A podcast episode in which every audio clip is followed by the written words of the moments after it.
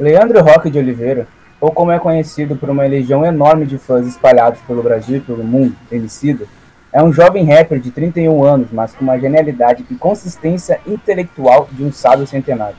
Seja usando o microfone para rimar, em entrevistas icônicas como no programa Roda Vida do dia 27 de 7 de 2020, ou nos demais espaços da mídia que ocupa. Emicida costuma ser muito contundente nos seus posicionamentos e perspectivas a respeito dos problemas que afetam a comunidade negra e o Brasil de uma forma geral.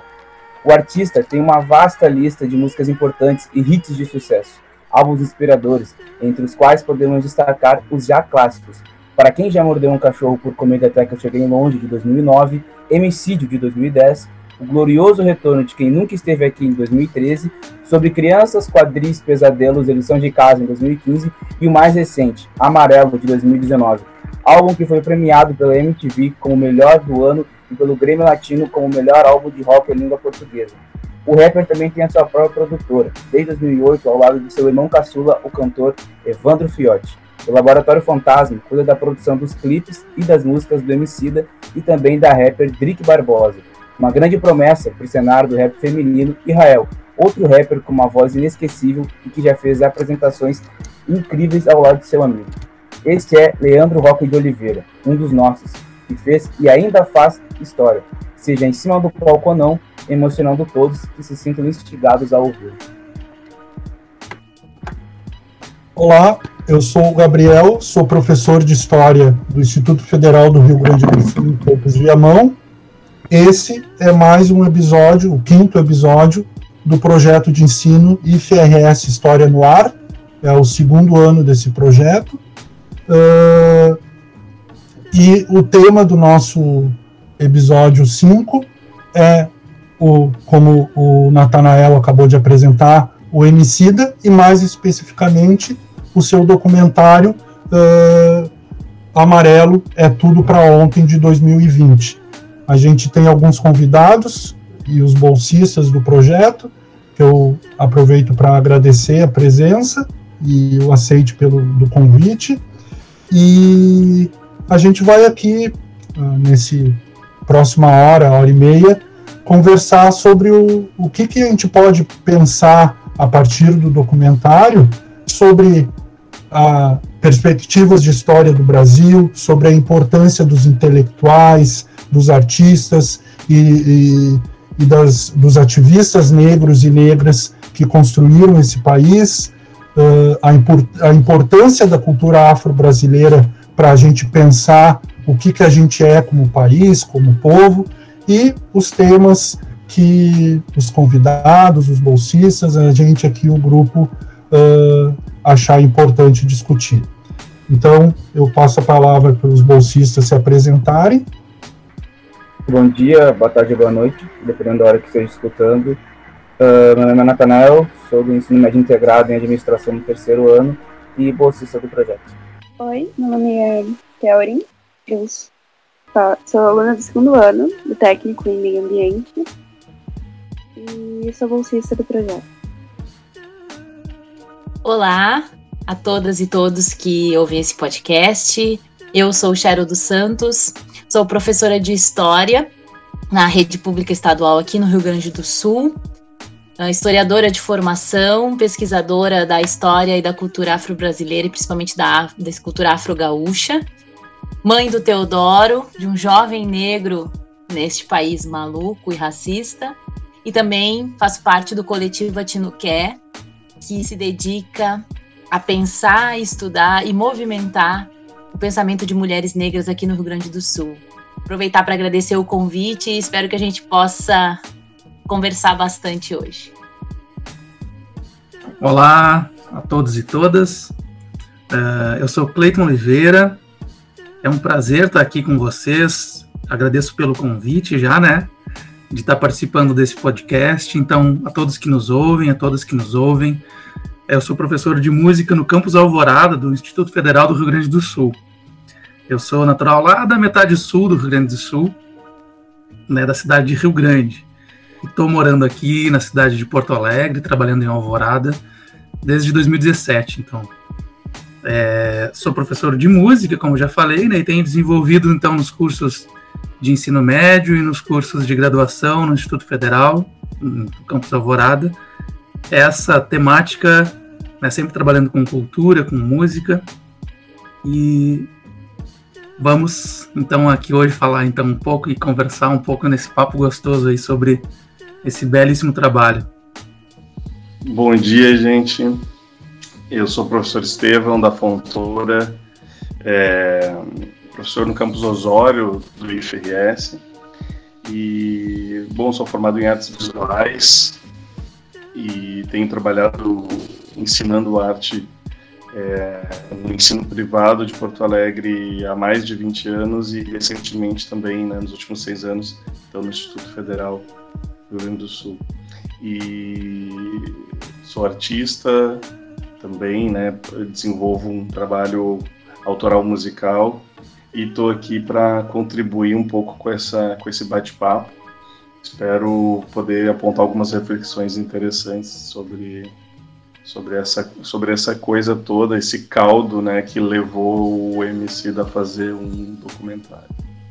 Gente, primeira coisa que eu quero dizer para a gente começar esse papo aqui, aproveitar que me deram esse privilégio de começar falando, é dizer que bomba foi essa que o prof. Gabriel jogou na minha mão, falar de uma obra como essa, uh, ah, para nós historiadores que historiadores negros e negras que estamos, né, nessa construção dessa narrativa e fazendo todo esse esforço dentro da academia para trazer as nossas referências é muito foi foi um marco muito importante. Uh, eu acho, eu acredito que o documentário do MC ele é um marco dessa potência da ancestralidade. Eu aqui não vou ficar muito me detendo uh, porque eu acho que tem gente mais qualificada aqui nesse grupinho para falar sobre os aspectos estéticos e, e, musicais do termo, mas vou ficar aqui focando nessa narrativa histórica, que é o que mais me toca, não só como historiadora, mas como uma mulher negra vivendo nessa contemporaneidade. Uh, ele, já, ele já arranca dando um nome muito importante: é tudo para ontem. É uma potência que fala de como nós, comunidade negra, buscamos entender a nossa ancestralidade. Porque outra frase que é muito recorrente dentro do documentário e dentro dessa última obra, né? Porque, enfim, essa ideia do documentário, eu achei. Eu tenho gostado muito dessa onda, dessa fase da, da, da música contemporânea, de a gente ter esses álbuns visuais e de encontrar essas narrativas que estão presentes nessas músicas, mas são amarradas a partir de um documentário. Porque quando ele diz, ele diz tudo que nós tem é nós, isso é um valor para dentro da comunidade negra. Isso é um valor para dentro da comunidade negra. E essa ancestralidade que ele traz ali não é essa ancestralidade mainstream que virou agora, inclusive, papo de coaching, né? Tem até coaching de ancestralidade, que é umas coisas meio malucas. Porque para nós, comunidade negra brasileira, a ancestralidade é um valor muito caro.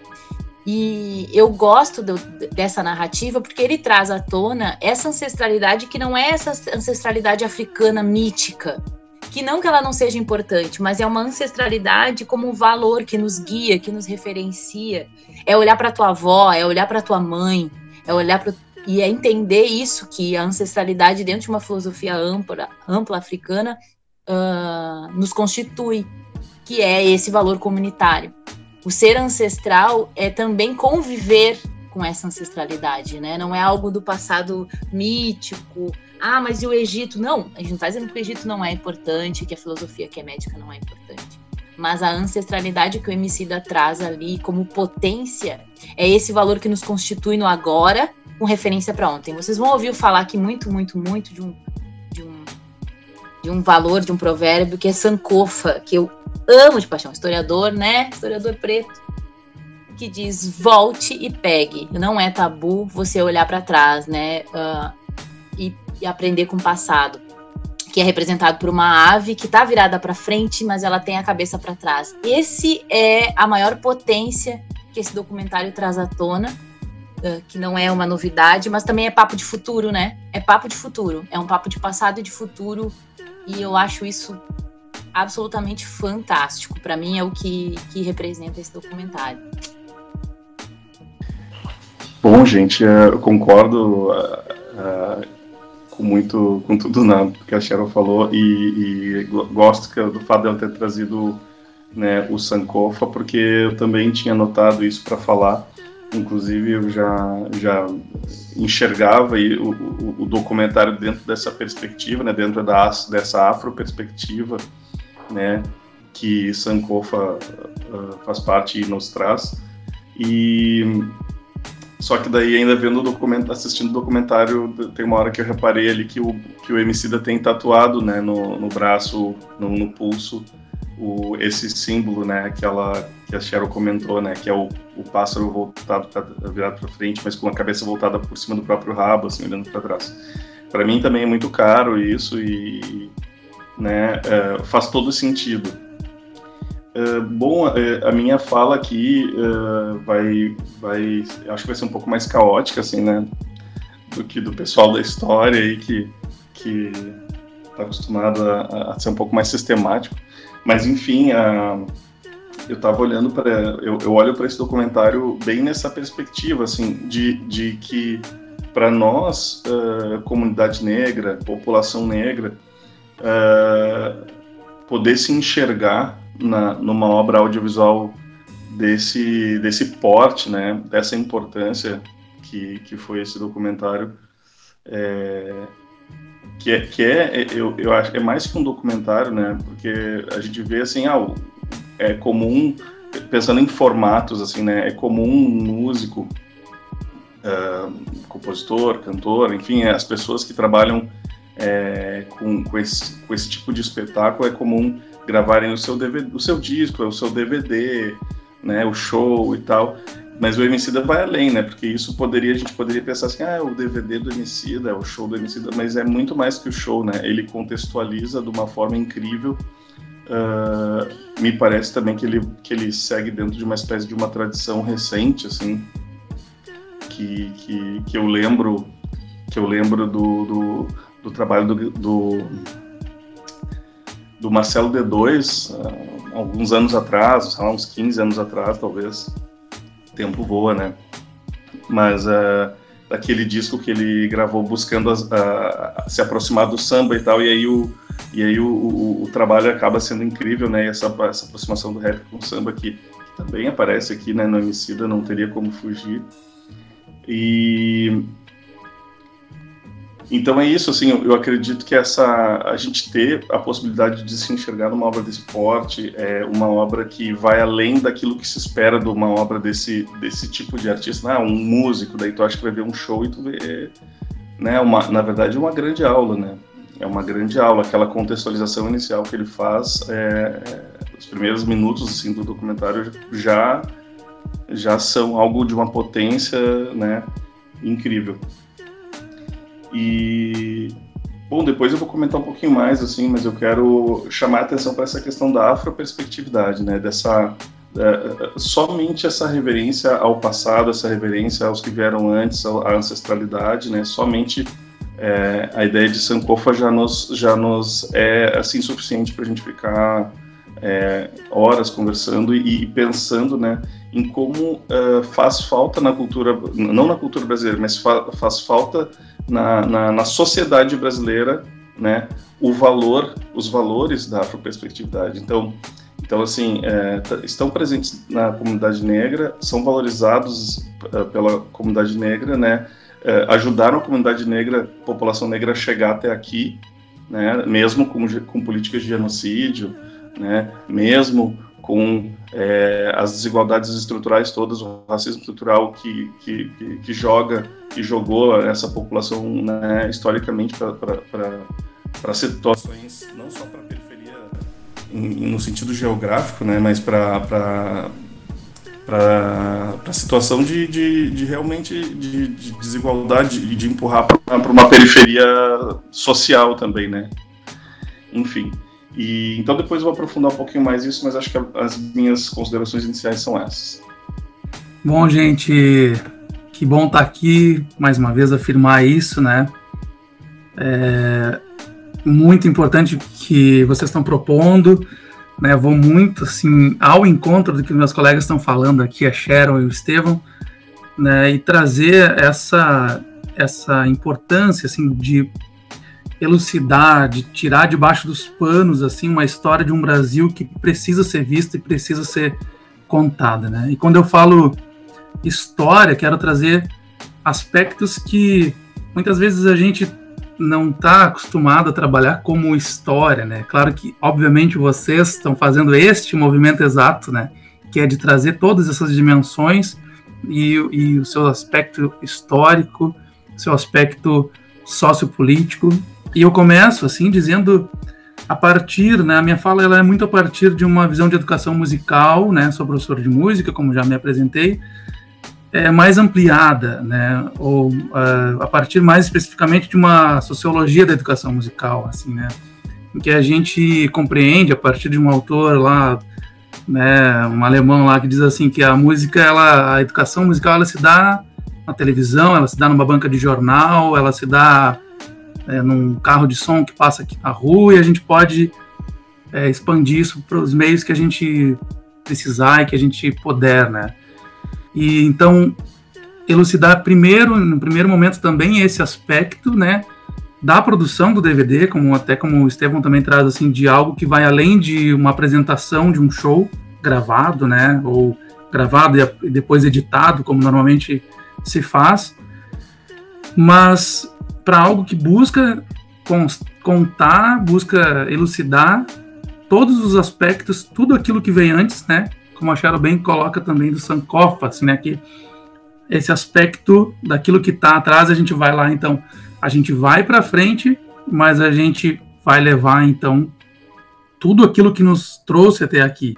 E esse aspecto, então, gostaria de começar, assim, é, falando, então, né, eu, eu me detive muito ao disco também, né, quis escutar mais o disco, é, na ordem também das músicas do disco e pensar um pouco no disco e, pensar depois que o, o, acredito que como música pop assim né? Não, as coisas não estão desvinculadas e acredito pensando conhecendo um pouquinho assim da MC imagino que ao lançar o disco ele já tinha lá em mente tudo que viria também junto né acho que não foi para ele uma surpresa lançar um documentário sobre o disco né?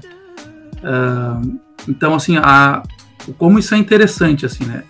Mas pensar que um disco ele é o ele é o né o disco foi lançado em outubro de 2019 né? E logo depois então eu não sei exatamente quando que foi lançado o, o documentário né? Mas eu quero trazer essa, essa, esse aspecto assim também né? Junto com o que vocês estão falando que é essa ampla dimensão além da, da, né, da, do aspecto artístico musical né da linguagem do rap né, eu gostaria de ressaltar esses diálogos horizontais que ele trama assim, né, entre aquilo que já está sendo dito aqui, né, ancestralidade, então assim algo que ali está na ancestralidade, por vezes ele chama até de espiritualidade, né, ancestralidade, corpo, a corporeidade e política, né. Então assim esse diálogo tramado entre aquilo que que vem antes, aquilo que nos constitui, como que a gente celebra isso, e aí eu trago algumas, depois a gente pode falar mais sobre isso, né? Com relação ao corpo, com relação a como que o corpo se coloca nisso, e política, né? Então, assim, acho que só para começar, eu gostaria de falar também desse do início do disco ali, que né, nessa primeira canção do disco em que a Cheryl bem trouxe aqui, né, tudo que nós tem é nós, né?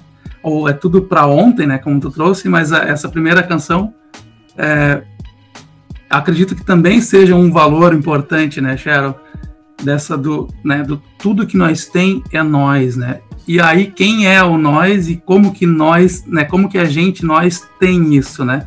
Então assim, trata de contar e de, de no documentário ele vai tentar falar muito isso, né? Como que o municipal, né, o teatro municipal também é nosso, né, os aparelhos, os, os, os, locais né, de divulgação da arte, eles também precisam ser contada a história disso para poder ser desmistificado e tirado né, das mãos daqueles que se apropriam de locais como esse, que inclusive são construídos é, com, com ideais e com mãos negras, né?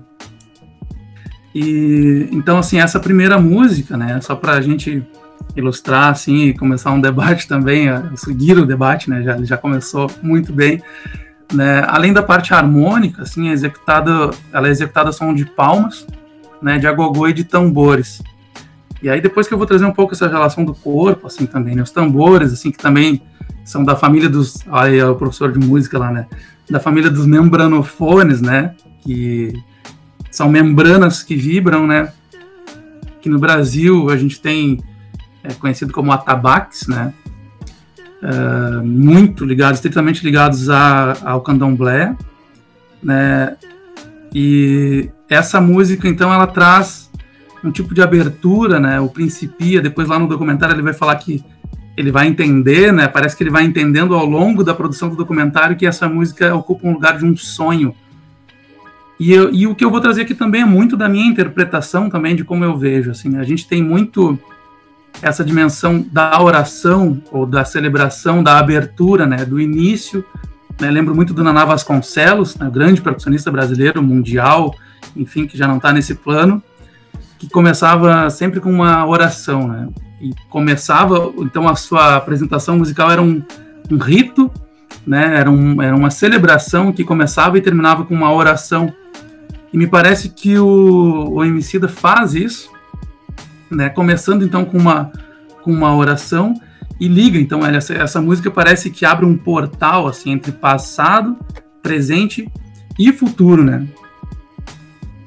E é, então essa ancestralidade está muito presente para mim, assim, nessa nesse toque né, dos tambores, né, que servem de trilha nesse momento para uma oração ou um poema de um pastor evangélico progressista, que é o Henrique Vieira, né? E ao som das vozes das pastoras do Rosário, né? Que já gravaram o Mateus Aleluia. E o Mateus Aleluia, que era dos Chincoãs, né, nos anos 70, um trio, né, que cantou é, Sou de Naná, eu a, eu a, eu a. É muito importante, assim, o que que isso remete à ancestralidade. Então, toda essa história que o Emicida gosta e quer contar, é, acho que elas não estão ali apenas por por representarem vozes de tiazinhas, né, cantando, né, para ninar, mas mais do que isso, para trazer então elas especificamente também, né? E o Emicida tá aí, tá numa grande plataforma de streaming, né, realizou esse documentário e como um mestre griot, então, das novas gerações ou desse tempo que a gente vive, ele traz tudo isso, né, conta e joga assim no colo dessas novas gerações aí esse esse caldeirão, né, como foi falado aqui também nessa tudo isso que a gente tem assim, né? Então, bora, bora conversar e quem não ouviu ainda, quem não viu o documentário, né, a gente tem que fazer esse esse convite assim, né? Se dê esse presente, né? Uh, Kelvin e Natanael, vocês querem comentar alguma coisa inicialmente? Uh, Falando de, de querer uh, assistir o documentário, né? Para que a pessoa não receba spoiler, eu já recomendo parar o podcast agora e assistir o documentário. E se não assistiu, por favor, se não assistiu, por favor, assista, que eu acho que todo mundo que se interessa por música, se interessa nessa questão da ancestralidade, que se interessa pelo Emicida, tem que escutar, tem que uh, escutar sim o álbum amarelo e assistir o documentário. Uh, eu falando com o Sônia, uh, tu, escutar, tu, tu, escutar junto com a letra todas as músicas, desde Princípio até Eminência Parda, né, que são os meus, um, dois, um, dois dos meus sonhos favoritos de, do álbum, e depois assistir o documentário, tu vai ter uma outra perspectiva, né, porque, por exemplo, eu primeiro assisti o documentário, depois eu escutei o álbum. Aí ontem eu tava, eu comecei a assistir de novo o documentário e tava terminando hoje de manhã e nas mesmas partes eu chorei, porque é impossível não se emocionar porque o Emicida, ele é muito jovem, né? Se eu parar pra pensar, em, o Emicida ele é muito jovem. Ele começou na caminhada do rap lá em 2008, com o primeiro disco dele, que ele produziu com o Fiote, e hoje em dia ele está numa, numa streaming que é transmitida para 140 países uh, ao redor do mundo, algo que para a comunidade negra e né, para as comunidades antes que sofreram com a gentrificação é uma é uma nova visão, sabe? É um novo mundo que foi que foi, que foi plantado e que está sendo colhido com muito amor, né? Que é o, principal principal palavra que carrega esse, esse documentário e o e o álbum, né? De início, essa é a minha colocação que eu queria colocar. Bom, primeiramente, quando eu fui assistir o documentário, eu não esperava que ia ser algo tão grande quanto foi. Eu realmente esperava que fosse algo focado no amarelo álbum. E eu me surpreendi completamente.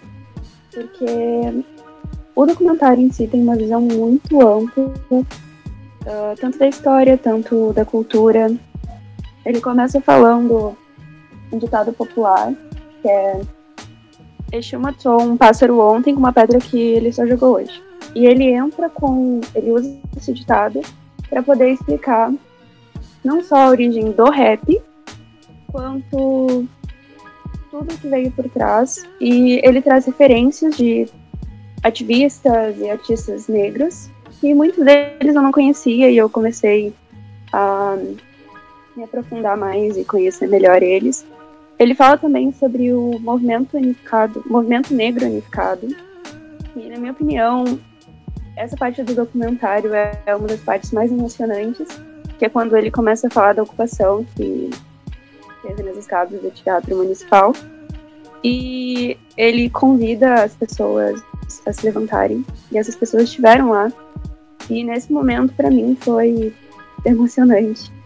E ele canta uma música que não tá no álbum, inclusive, que se chama Pantera Negra, que é uma música que tem uma letra muito forte, faz referência a heróis negros como Super Choque, por exemplo, e também ao filme Pantera Negra, que foi uma produção cinematográfica muito importante.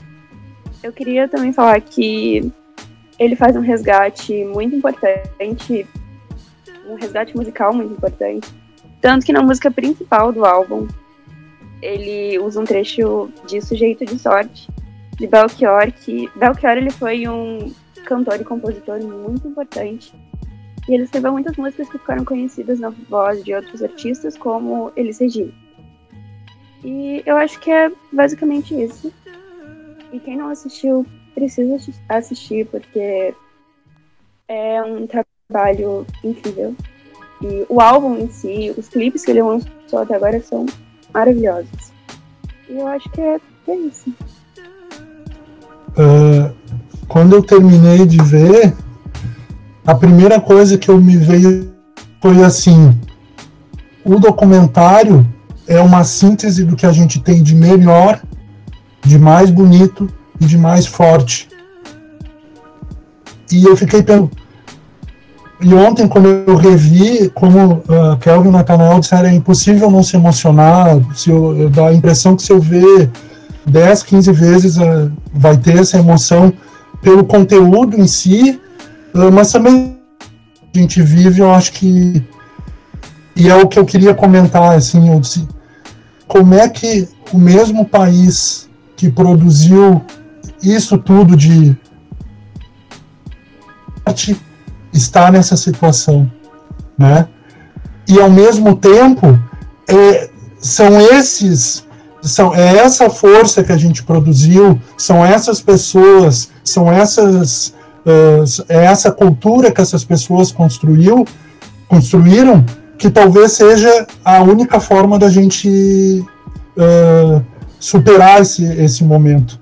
E aí eu acho que, como vocês destacaram, o, tudo que o, tudo que nós tem a nós, eu acho que passa por aí. Uh, que é isso, é, é, essa força toda que foi construída com toda essa ancestralidade, resgatando elementos muito anteriores, uh, que talvez talvez tenha que ver uma vez por semana o, o amarelo para lembrar disso, assim, que tem dias que esses tem dias que eu penso assim, bah, nem amarelo faz a gente segurar a onda, né? Mas é isso, tem que. É nesse tipo de coisa que tem que se apegar. Aí eu aproveito para comentar algumas coisas assim, junto do que vocês destacaram e das minhas, das minhas impressões. Eu achei muito, muito bom, muito acertado a ideia da ancestralidade. Uh, e de que o que eu tô o Emicida, então, o que eu tô fazendo agora não é só eu, é um, é um coletivo, eu represento, eu faço parte de um grupo muito maior e as raízes disso estão muito antes de mim. Aí o, o, o ditado Yorubá que a, que a, que a Kelly uh, lembrou, eu acho que é esse elemento que, que costura isso. Está lá atrás.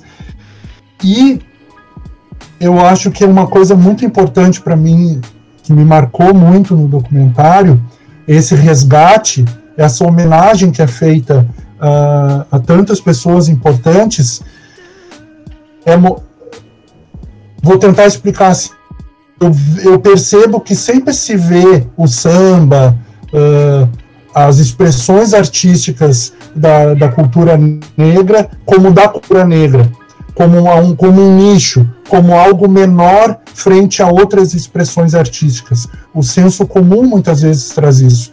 Mas eu acho que um mérito muito grande do documentário é isso. Por isso que eu usei a expressão uh, que esses artistas mostram o que, que a gente é como país e como, como povo. Eles são muito ricos. É uma cultura muito forte. Eu acho que, que ele conseguiu ou, ou buscou mostrar a cultura negra como uma expressão cultural muito forte, genuína, e ela está de pé de igualdade a qualquer outra expressão artística de qualquer lugar, e eu acho que talvez tão importante quanto está em conexão com todas essas outras expressões artísticas. Eu achei muito interessante a costura que ele faz com os modernistas no Brasil e o que os modernistas pretendiam de trazer uma cultura brasileira para uh, a antropofagia, né, de construir uma cultura brasileira a partir de uma apropriação própria dessas referências externas, diálogo com essas referências externas, mas produzindo algo genuinamente nosso. Uh, o Caribe, com o Afrobeat, com o Fela Kuti, que é citado, uh, eu acho que faz uma costura muito boa a Kelly lembrou para mim de também concordo um dos momentos mais emocionantes é a presença, a homenagem ao movimento negro unificado, a Lélia Gonzalez. A fala é, é triste isso, né? Quando a gente não reconhece a nossa própria o potencial da nossa cultura. Precisa a Angela Davis, que é uma uma intelectual gigante, dizer eu não sei por que, que vocês uh, dão tanta importância para mim. Eu aprendi com alguém de vocês. Ela tá aí, por que, que vocês não ouvem ela? Por que, que vocês não leem ela? Uh, eu acho muito. Uh, e tem a frase do que ele fala sobre o Wilson das Neves. Eu achei muito bonito isso. Uma ideia da ancestralidade. Só morre quem não presta, meu filho. Ele disse que na hora não entendeu e depois foi entender.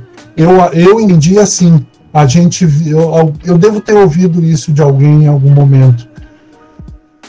A gente vive a nossa obra, o que a gente é, a gente vive enquanto alguém lembrar da gente. Enquanto as pessoas que a gente amou e nos ama uh, lembram da gente. E isso eu acho que é um pouco da ancestralidade, e só para não me estender, a, a ideia que o Estevão trouxe da do, a construção de um rap nacional. O, o Estevão também, o, o Emicida também comenta isso. Uh, as, como o, o D2, o Sabotagem, o, o, o Taíde, o, os Racionais, como eles deram uma cara brasileira nossa ao rap a partir dessa referência, desse diálogo com, com o samba. E como isso está na, na, na, nossas referências, Cleiton. Tu estava falando da questão da sociologia da educação musical, eu me lembrei como a música em si, e acho que talvez isso explique também a minha emoção ao ouvir o, o disco, ver o documentário. Uh, muitas dessas músicas, muitos desses artistas, embora não sejam, não fossem uh, assim de ouvir disco em casa, que a minha família tivesse esses discos todos, pelo menos, mas parte deles sim, parte deles eram ouvidos no, no rádio.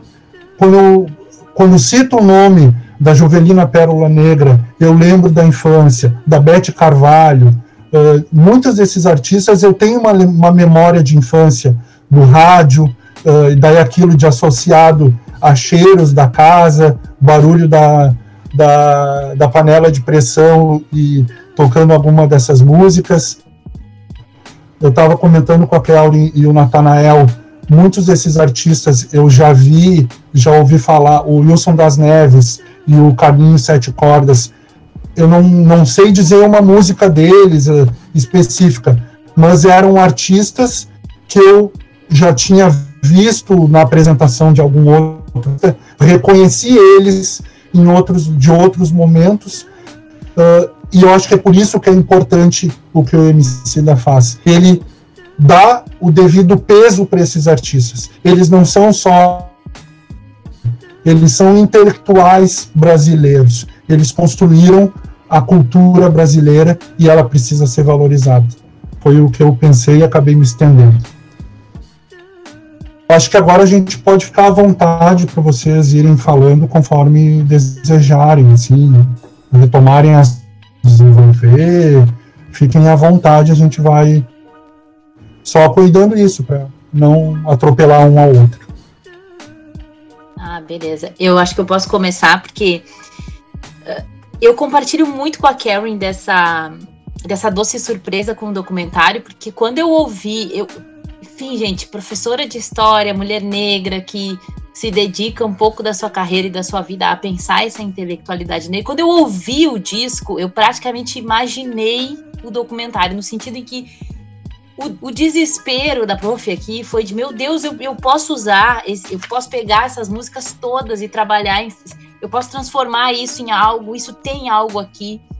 Uh, é reconhecer de, de, de reconhecer essa narrativa histórica, né? Eu quando o Gabriel falou, ah, e como a gente pode pensar sobre a história do Brasil a partir de gente é a narrativa da história do Brasil, né? é a narrativa da história do Brasil.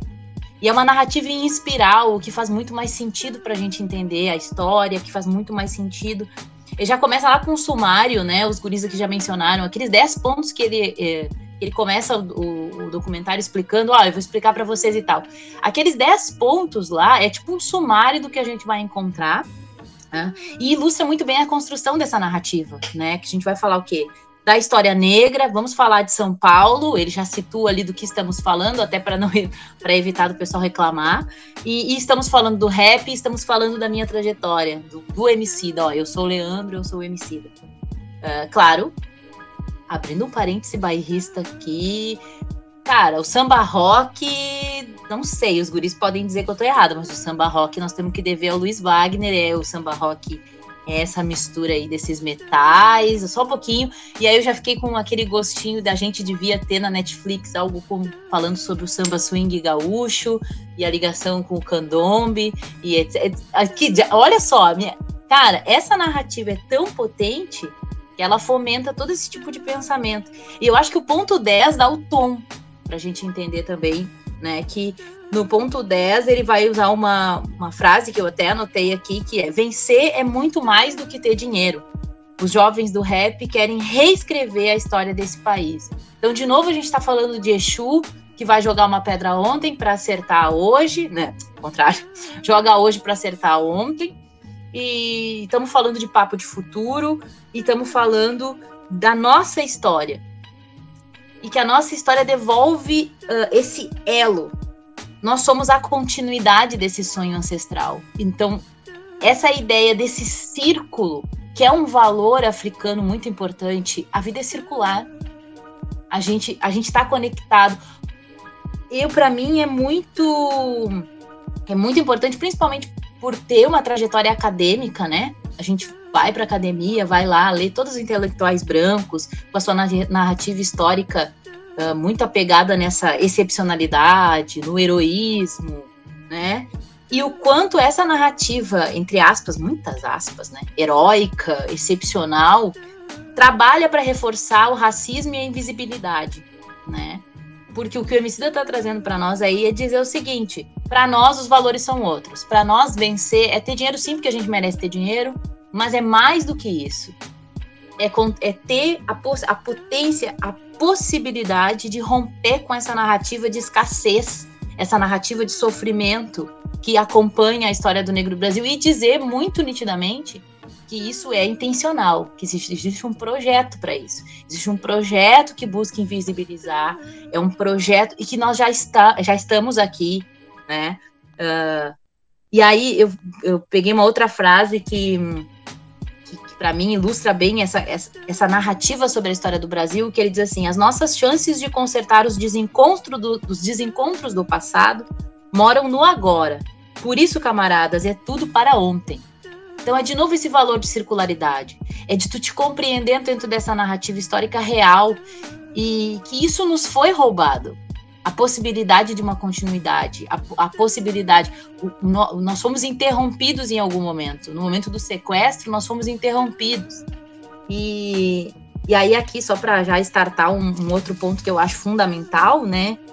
que é a, a, a, potência que é a diáspora, né? Acho que o Gabriel mencionou agora também dessas referências que ele faz ao movimento da negritude, movimento da negritude que, né, que tá lá com os intelectuais uh, franco-caribenhos e, e, desse debate que está lá na Europa, que está na América, que está aqui, isso é diáspora. O que nos liga é o Atlântico, o que, a nossa casa, o nosso berço, e aí retomo o que eu tinha lembrado antes, né? Então é essa ancestralidade, é dizer, sim, a África é importante, a América é importante, mas nós somos importantes dentro desse ciclo.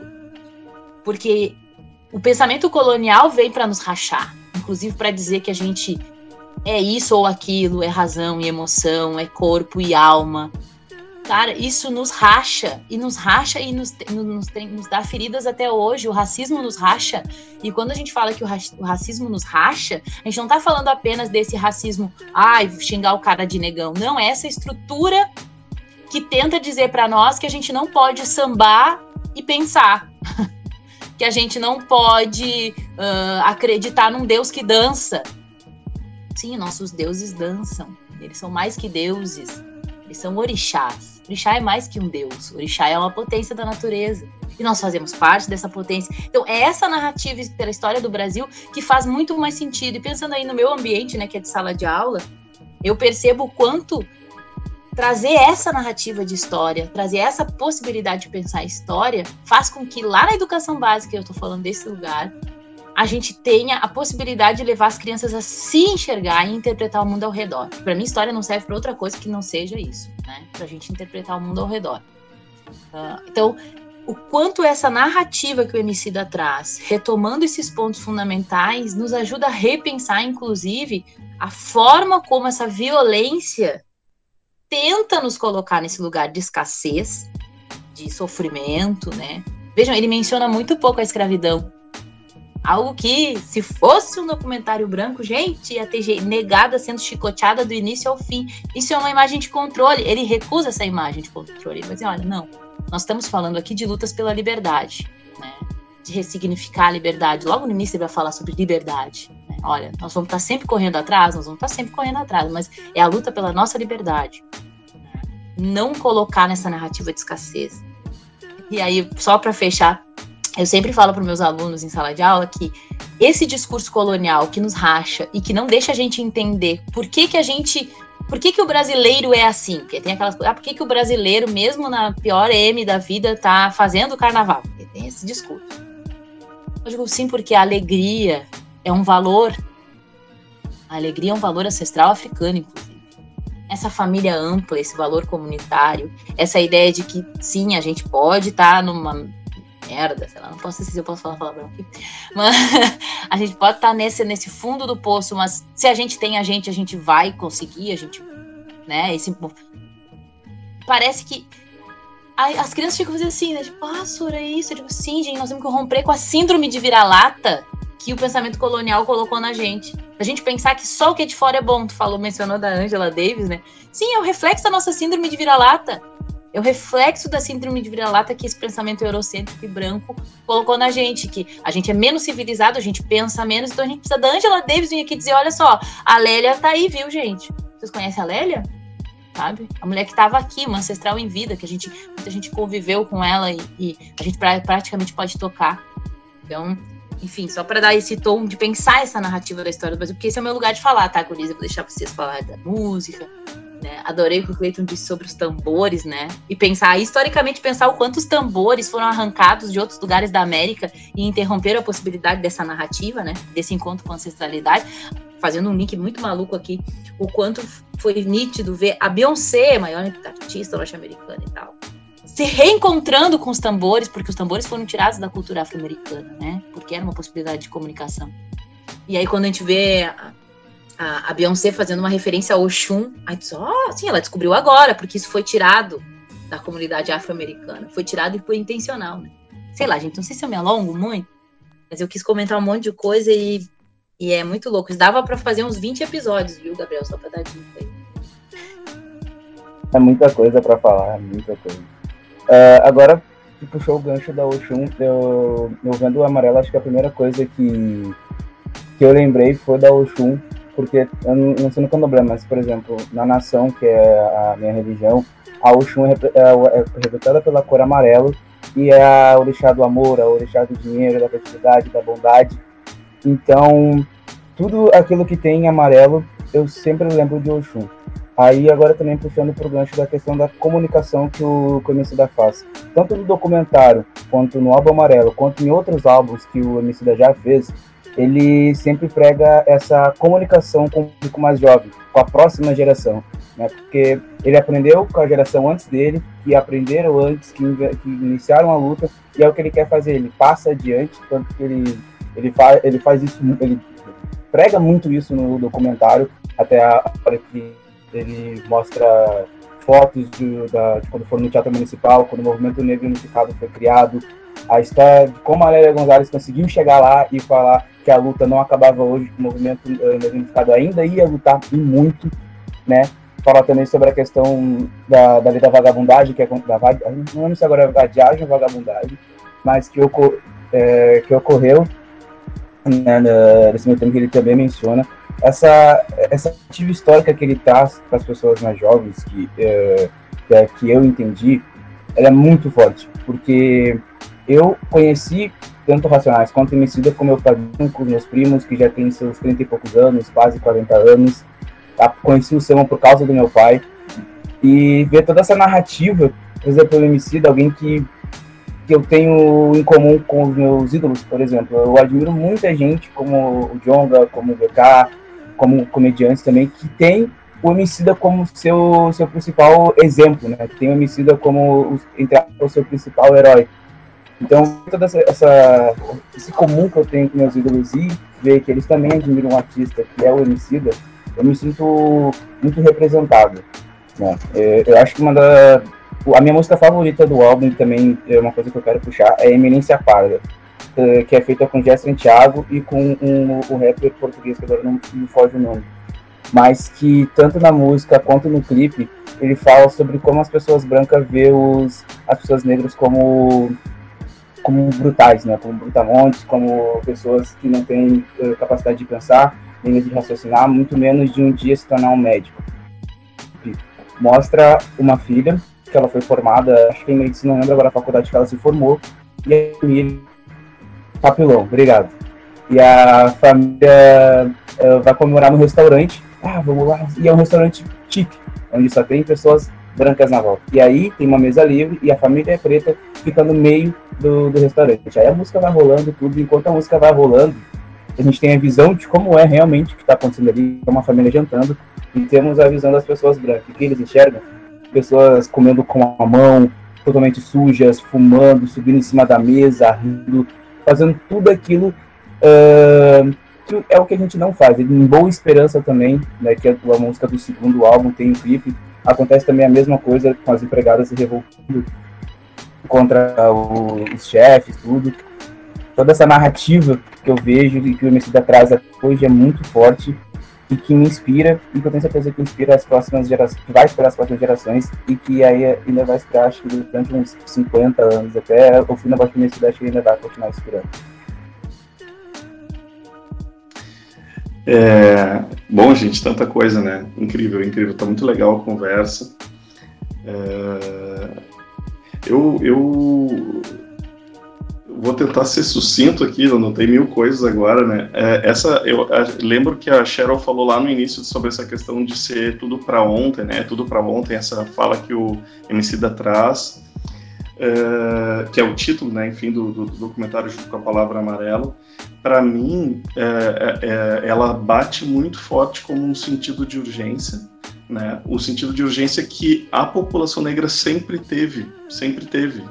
Eu, eu sinto né, pensando na minha família negra, e aí eu acho importante pontuar que eu sou filho de uma mãe preta e de um pai branco, e, e, e esse branco é, é, super branco, família de origem alemã, aquela coisa toda. E, e aí é muito a, a, a, viver numa família, quer dizer, crescer nessa família é muito estranho, porque são duas famílias absolutamente, absolutamente diferentes, né? E então, de um lado é esse sentimento de urgência de, de inclusive, as pessoas não terem absolutamente nada, né? nenhuma casa para morar. E do outro lado é a estrutura. Né? Então, assim, no, no, lado da família alemã, assim, ah, herdei uma, uma casa do meu do meu bairro Nobre, não sei o quê. Tipo assim, de um lado é isso, é, é, é a estrutura, né? É a estrutura que, que depois, se a gente for analisar historicamente, está de alguma forma relacionada a uh, escravização, né, a mão de obra escravizada. Então, quer dizer, uh, se constituiu a mão de obra escravizada construiu riquezas que não foram para si, foram para outros, né? E esses outros então eram os brancos. E aí tu tem famílias onde as pessoas vão herdando, herdando, herdando casas, terrenos, não sei o que, estrutura. E de outro lado as famílias que não têm estrutura alguma, né? E aí é, e eu vivia, eu, a minha vida é estar no meio disso, dessas duas realidades. E na, a minha família negra a minha palavra assim para definir seria esse sentimento de urgência, né? Esse é tudo para ontem, para mim toca fundo lá, faz todo sentido. E, e urgência também, eu acho que eu acredito, eu estava pensando enquanto todo mundo falava, né? Eu estava tentando fazer uma análise até pensando na coisa histórica, assim, né? Uh, influenciado por vocês, né, Gabriel e Cheryl, uh, uh, pensando numa, numa linha, assim, tentando pensar numa linha e tentando enxergar o movimento. Que movimento é esse? Isso, isso que o Emicida faz, na verdade, para mim parece que é o auge de um movimento. E eu falei lá do, do, do, do Marcel D2 e tal, mas é óbvio, eu falei assim, desse, pensando nos, nos, anos 2000, né, pensando nesse início de, de século que a gente está vivendo, de milênio, mas é óbvio que isso vai muito mais atrás, né? Agora, estava tentando pensar nisso como um movimento. E no futuro, daqui a 20, 30 anos, como é que a gente vai olhar para trás?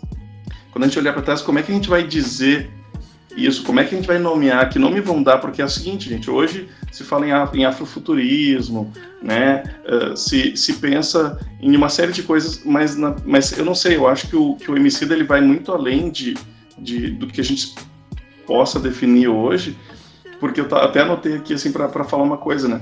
O Emicida ele, ele, ele dá um nó, ele deve dar um nó na cabeça dos racistas, porque ele é inclusive um empresário de sucesso, né? Então assim, pô, se o negro é, é, se o negro é, é burro, se o negro não é capaz, se o negro é truculento, se o negro, como é que ele vai ser um empresário de sucesso atuando em tão diversas áreas? Eu anotei aqui as áreas que eu me lembro do documentário e também do que eu me lembro do que o Emicida atua. Eu, eu sei que ele é um, então a gente sabe que ele é músico, né? Ele também atua na área da moda, que aparece no documentário e atua de forma sustentável, responsável. Né? Achei muito legal quando aparece ali a questão da moda. Uh, ele atua também no mercado editorial e, no, e agora com esse documentário no cinema, o que abre portas para uma série de coisas, né? Essa questão, uh, eu acho que esse documentário, gente, a gente tem que enxergar ele como a reescrita da história, inclusive no formato. Então ele não publicou um texto sobre a, a, a afroperspectividade, sobre como tal coisa é importante, como é importante valorizar os ancestrais. Ele não escreveu um texto sobre isso, ele fez um documentário. A reescrever a história, inclusive no formato, ou seja, ele não está deixando um documento escrito para ser estudado, ele está deixando um documento audiovisual. E aí a gente pensar como é que os jovens comunicam e o que, que os jovens se interessam. Porque se ele publicar um livro sobre isso tudo que ele está dizendo no documentário, talvez meia dúzia de intelectuais ou pessoas da academia vão ler agora, né? Uh, claro, também uh, exagerando, né? Mas assim, ele fazendo um documentário jogando no Netflix em plena pandemia, tá todo mundo procurando uma coisa legal para assistir e aí a comunidade negra vai poder se enxergar ali de repente e, e, e levar essa enxurrada. É muito legal porque, não sei, para vocês talvez tenha batido da mesma forma, né? Uh, parece que a gente leva um banho de si mesmo, assim, é, a, gente, a gente leva um, a gente começa, consegue se enxergar e entrar em si mesmo é, instantaneamente, né? Dentro desse documentário a gente começa a se localizar, né? E, e, perceber as próprias referências, perceber de onde vieram as coisas começar a conectar algumas coisas, né? Bom, uh, eu quero também trazer, assim que pensando na questão de que a gente está aqui no, no, no IFRS, uma instituição acadêmica de excelência, né? Puxando um pouquinho também o saco da nossa instituição, que é o que é, né? A gente não pode negar. A gente tem toda uma história também. Mas a gente. Eu quero dizer que a gente tem. que eu falei em movimento, e eu quero pensar também que a gente faz parte de uma política pública, o IPRS. Então eu quero trazer aqui o caráter político. Tá? Eu quero trazer aqui essa, essa lembrança de que as coisas não acontecem do nada e que, e que bom que a gente tem o documentário do Emicida, né? Para a gente estar tá falando aqui tudo, mas a gente está. Uh, uh, eu acho que esse, esse, esse nós por nós, quer dizer, nós por nós, né? A gente tem que lembrar que, que, que, que existem essas, que existem essas, um, esses momentos históricos, né? E a gente viveu recentemente nos anos 2000 um, um momento em que a gente conseguiu crescer e ter uma série de políticas públicas que, faz, que ajudaram, enfim, a, a, as coisas a se organizarem. Né? E aí uh, eu quero trazer também a, a questão dos projetos que a gente tem dentro do IFRS e da e aí uh, da afroperspectividade é, é, primeiro assim o IFRS é uma instituição infelizmente é uma instituição branca né a gente tem pouquíssimos professores e professoras negros e negras, né? A gente tem, né, mesmo técnicos, pouquíssimos. A gente tem, nossa, eu não sei dizer quantos, né? Estudantes mesmos. A gente tem cerca de, o dado agora não sei se está atualizado, mas a gente tem cerca de 21% de estudantes negros e negras no Instituto Federal. Uh, então, uh, não é pouca coisa, claro, isso é, é até um número, uh, se a gente for botar isso em número, é bastante gente, né? Se eu não me engano, a gente tem em torno de 20 mil estudantes uh, no total do, do, do IFE, uh, do IFRS, né? E isso então é um número até que é representativo, assim, mas, mas ele está com certeza abaixo do que é a, a, na população brasileira, né? Que a gente sabe que assim, em torno de 56% da população brasileira se autodeclara negra. Então a gente está numa instituição branca. E aí uh, pensar que dentro dessa instituição a gente vai ter possibilidade de, de, de trabalhar junto com, com isso que o MC da faz, junto com esse movimento, né? Que eu estou falando que é um movimento, mas que a gente ainda não tem um nome para isso, e eu acho que o trabalho dele, que o documentário é o auge. A gente faz parte disso, né? A gente, um professor negro, uma professora negra em sala de aula é parte desse movimento, mas também precisa tomar consciência disso para conseguir usar isso de forma potente, né? Uh, além disso, então, eu queria trazer que uh, tem sido, tem permeado o meu trabalho no Instituto Federal e aí eu quero, estou trazendo aqui nesse podcast para compartilhar mesmo e, e, porque eu acho que é importante. Uh, eu tenho trabalhado a disciplina de Relações Étnico-Raciais no curso ADS, né, que é Análise e Desenvolvimento de Sistemas. E, e, e, nessa, então, planejar essa disciplina sempre tem sido incrível, assim, tem sido um, uma oportunidade para juntar muito material bacana e, e, os trabalhos que a gente desenvolve nesse, nessa disciplina têm sido muito interessantes. Assim, eu, digo o resultado né, que os alunos, que os estudantes colocam, uh, trazem de volta. Mas um, a, a, principal referência que eu uso, ou, ou, pelo menos uma das, né, mas assim, eu digo a principal porque uma coisa que a gente percebe, não adianta tu botar um livro no colo do estudante que está o dia inteiro trabalhando, chega na sala de aula às sete da noite, meio, meio caidaço, e botar um livro no colo dele, claro que a gente traz as referências, né, óbvio que são livros, mas eu digo assim, eu, eu para a sala de aula, eu gosto de, às vezes, um material mais dinâmico. E esse artigo que eu vou trazer aqui para vocês agora é chama do Renato Nogueira, chama Ubuntu como modo de existir, elementos gerais para uma ética afroperspectivista. É um texto super curto de quatro páginas, onde ele traz uma série de elementos super importantes. Então, assim, para mim ele é um, ele é assim, eu ando com ele embaixo do braço no campus. E eu falando sério, eu tenho várias cópias impressas, estou sempre com isso em cima da minha mesa, porque para mim é uma referência super importante. E aí eu quero trazer os pontos desse texto, tá? Separei só dois aspectos, assim, dois pontos, porque eu acho que tem muita conexão com tudo que a gente viu no documentário e o que a gente está falando também, né? Então, o Renato Nogueira ele traz a, a, a noção de afroperspectividade, né? Que é o conjunto dos, de pontos de vistas e estratégias, sistemas e modos de pensar e viver de matrizes africanas. Então, a afroperspectividade seria o conjunto de pontos de vista, estratégias, sistemas, modos de pensar e viver de matrizes africanas. Basicamente, o que a gente viu no documentário, né? Uh, de várias formas, né? Como a gente vem falando aqui. E o Ubuntu, né? É, esse conceito de Ubuntu, que a gente tem essa palavra muito conhecida por causa do sistema operacional, que inclusive estou usando nesse momento. Mas o, mas o, o Renato Nogueira traz então essa uh, essa referência anterior, né, para que a gente entenda uh, e, que, e eu acho que, que o Ubuntu é o que o Emicida faz com esse documentário também, ou, ou como ele se mostra nesse documentário, né. Então o Ubuntu, segundo Renato Nogueira, é uma maneira de viver, uma possibilidade de existir junto com outras pessoas de forma não egoísta, uma existência comunitária, antirracista e policêntrica. Ubuntu pode ser traduzido como o que é comum a todas as pessoas. A máxima Zulu e Xhosa, Ubuntu, Ubuntu Ngabantu, uma pessoa é uma pessoa através de outras pessoas, indica que um ser humano só se realiza quando o ser humano não, desculpe, um ser humano só se realiza quando humaniza outros seres humanos. A desumanização de seres humanos é um impedimento para o autoconhecimento e a capacidade de desfrutar de todas as nossas potencialidades humanas, o que significa que uma pessoa precisa estar inserida numa comunidade, trabalhando em prol de si e de outras pessoas. Bom, o que, que, que, eu acho que tem a ver aqui? É, o trabalho, a educação é um trabalho de humanização. Né? Eu acho que o que a gente faz na sala de aula basicamente é, então, uh, a gente está colocando o Ubuntu em prática o tempo todo que a gente entra na sala de aula, que é o que a gente está tentando fazer, né?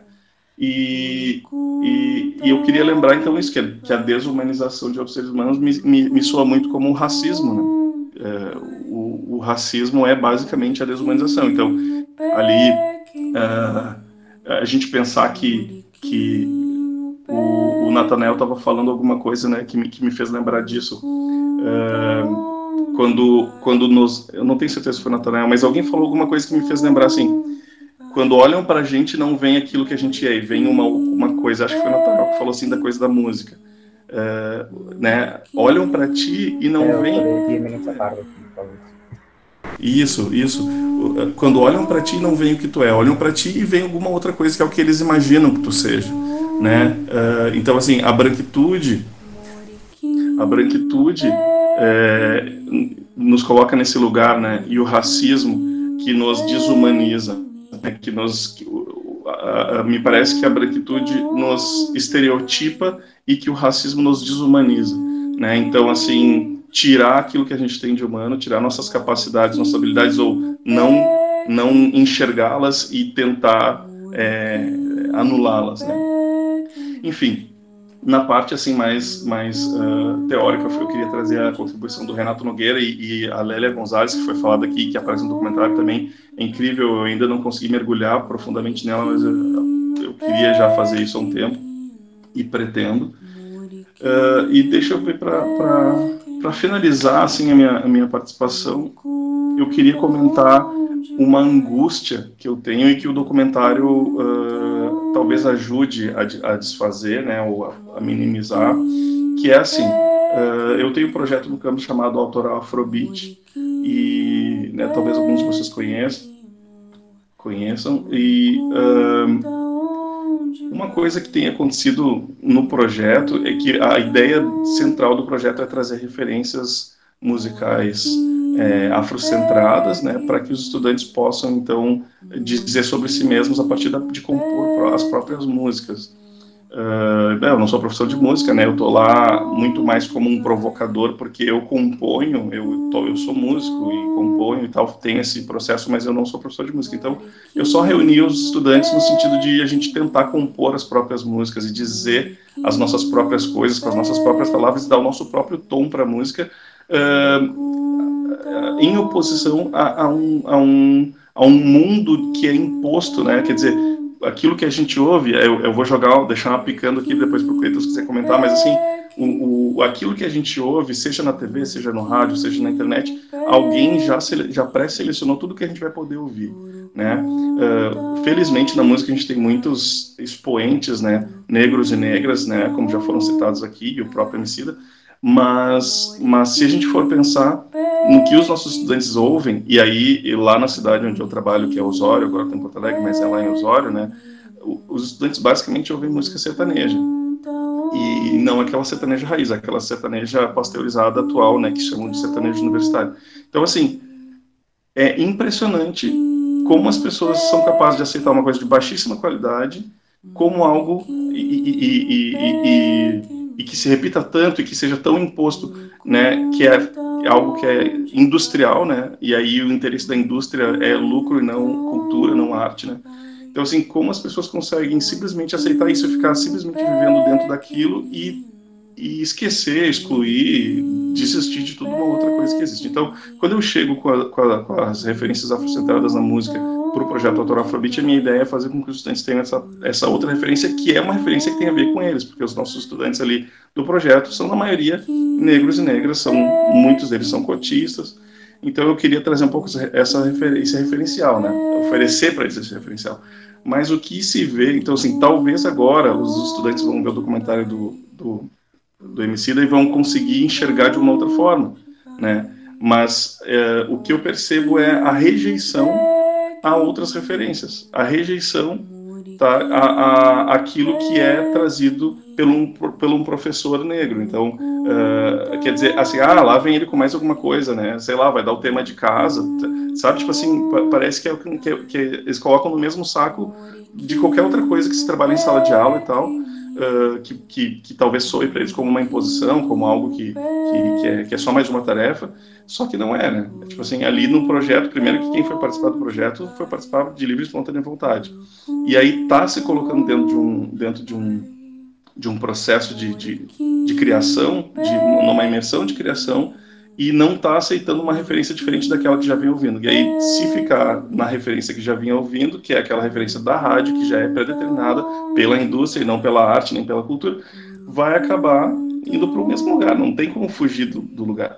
Então, o que eu quero trazer aqui agora, eu sei que vai, vai parecer um lamento, assim, meio que uma lamúria, mas o que, o que eu estou querendo dizer é que uh, o documentário, para mim, ele abriu uma esperança, entende? Porque eu fico pensando assim que o que o professor Estevão disser talvez não soe tão, não bata tão fundo para os alunos, mas talvez o que fale sim, e nós estamos falando a mesma coisa.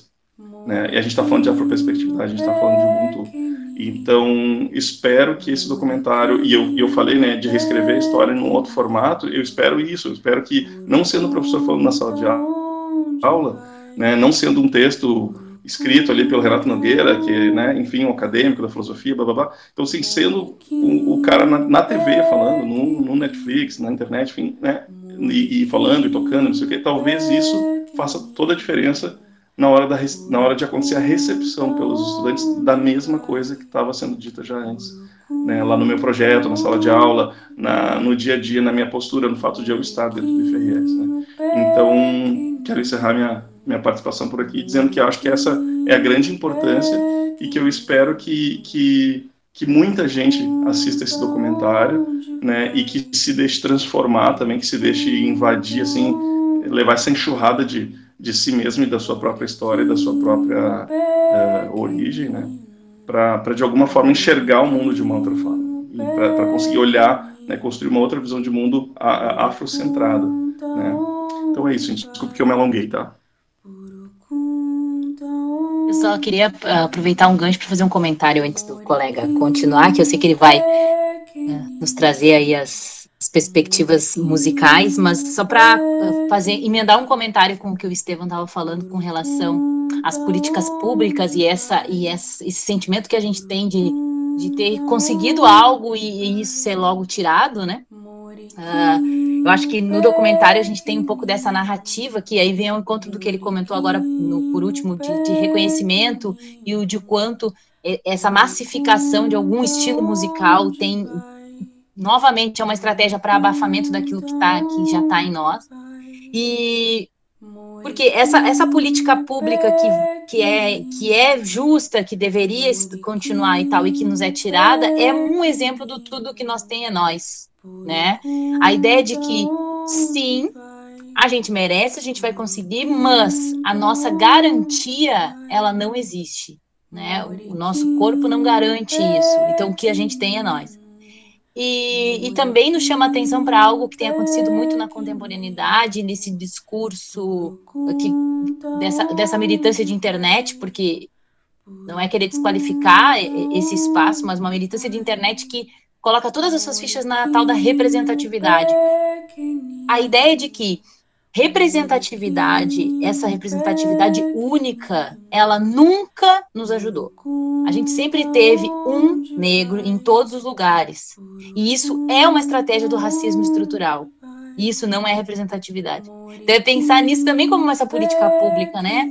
O momento que a política pública trouxe muitos de nós para dentro da universidade, isso incomodou, porque o lugar nosso não é esse lugar, é o lugar da exceção, é o lugar do não, da escassez. E aí, quando o Emicida lembra a gente, ó, tudo o que nós tem é nós. E a gente precisa reconhecer esse lugar. E aí a ideia do re, né? Que acho que é muito isso que o Estevam tá falando. A gente, a gente tá falando de que, ó, as, as, criaturas não se interessam, elas não se interessam porque é um projeto para que não se interessem, para que não se reconheçam numa manifestação cultural. Porque se reconhecer seria lutar por aquilo. E para mim chama muita atenção, porque eu sou lá de Osório, né? E aí a gente, e aí eu fico lembrando o, o quanto é a potência de, de da musicalidade da, da, daquela região. Eu fui criada dentro de Moçambique e de festa de, de, de tambor e de escola de samba, que tem um outro ritmo, inclusive, no litoral, vocês podem falar melhor que isso. O quanto é um projeto desse racismo estrutural tirar a possibilidade dessas crianças enxergarem esse mundo imediato ao redor. Então, a gente entrega para eles via rádio uh, essa coisa pasteurizada, né? Que achei ótimo, é exatamente isso, é pasteurizado, entregue pronto, uh, fácil, um ritmo fácil de de, ah, de abstrair, de distrair, para que eles não olhem ao redor. É um projeto isso, né? É não se reconhecer, é não entender que tudo que a gente tem é nós. E aí, quando a prefeitura proibiu o Moçambique de ir lá para frente da igreja, ninguém vai dentro. Ah, o que que tem? Por que que, que tem? Porque não tem uma conexão. Mesmo que seja o tio dele, mesmo que seja, né? ah, isso é coisa do meu vô. Isso eu vi acontecer, né? Ah, isso é coisa do meu vô. Ah, eu vou sair daqui, vou ver outra coisa enfim, só quis comentar porque me veio muito à mente isso do tudo que nós tem é nós, porque essa nossa essa, essa narrativa de esse lugar de nos colocar nessa narrativa de escassez e de violência do não tem, né? E de usar essa representatividade vazia, né? Essa representatividade única. Ah, nós temos aqui, ó, negrocard, né? Que a gente diz, ah, pega e passa o negrocard. Ah, eu tenho aqui, ó, preto, ó, tá bom? Tá bom, fechou, bora. Isso é muito perverso e isso é do racismo estrutural, né? Isso explica o racismo. Desculpa aí, gente, mas é eu tinha Bom, eu só queria ressaltar que a fala da Sharon me lembrou um trecho da música principal do álbum Amarelo, que o MC da diz o seguinte: uh, Aí maloqueiro, aí maloqueiro, levanta sua cabeça, enxuga essas lágrimas, certo? Respira fundo e volta pro, pro ringue. Você vai sair dessa, você vai sair dessa prisão. Você vai atrás desse diploma. Com fúria da beleza do sol. Isso, isso faz isso por nós. Faz essa por nós. Te vejo, no, te vejo no pódio. Ano passado eu morri, mas esse ano não vou. Era só pra ressaltar isso. E a questão de, de referências. Uh, eu lembrei que, eu acho que foi o Estevam que falou que ele tem pai, pai alemão e mamãe negra. E eu me identifico muito, porque eu tenho origem alemã, porém a origem alemã vem da minha da parte da minha família que é negra retinta, inclusive. E durante minha, infância inteira eu sempre tive referência, a minha principal referência musical foi o samba e o pagode eu ouvia a minha avó e a minha mãe escutando e eu acabei pegando gosto por isso. Então, as minhas principais referências da minha infância foram Sandra de Sá, Alcione, e foram pessoas que foram tão muito importantes para mim até hoje. E uma das músicas que marcou minha infância foi Olhos Coloridos, que é uma música que, que para mim ela é muito importante. E saber que o, as próximas gerações que, vier, que virão e as gerações que vieram depois da minha vão ter algo tão tão como é que eu como posso definir elas o, quando eu assisti Amarelo eu pensei comecei a refletir e e se, na, e se quando na minha infância eu tivesse acesso a esse tipo de material, a esse tipo de música, sabe? Essa questão de ter referências, conhecer mais artistas, eu acho que isso é muito importante. E eu também me lembrei, eu não lembro quem citou ao certo, mas tem uma das músicas do álbum em si, que é Quem Tem Um Amigo Tem Tudo. Quando eu ouvi o álbum, antes de assistir o documentário, eu não entendi muito bem qual era a proposta que tinha por trás da música, mas o MC me explica que logo após a morte do Wilson das Neves, ele ouviu uma fita que tinha algumas melodias e ele pensou: quem tem um amigo tem tudo. E eu acho que isso entra na questão de, de tudo que nós tem é nós e a questão de de que ele ressalta isso. E após assistir o documentário, eu senti uma coisa que eu não sentia há muito tempo, que é esperança de que uh, as coisas podem melhorar. Daí eu entro de novo com o que ele citou, que é o Exu matou um pássaro ontem com pedra que ele só jogou hoje. Eu acho que pra gente ter uma visão, pra gente, ou melhor, pra esse documentário acontecer, pra gente entender toda a importância da luta do povo preto, pra gente poder entender, pra gente poder. A gente tem muitos direitos que a gente tem hoje, foi porque alguém lá atrás uh, quis lutar por isso. E por isso que, para mim, uma das partes mais emocionantes foi quando ele cita o movimento negro unificado. E a gente entende que a, é, como, como eu vou explicar? A gente entende que a apresentação, o, o local que ele escolheu, tem um peso muito maior do que a gente imaginava. Não é só um lugar grande, um lugar bonito. Sim, um lugar que foi teve mão de obra preta que por muito tempo foi negado à população preta. Eu acho que era justamente isso que eu queria falar.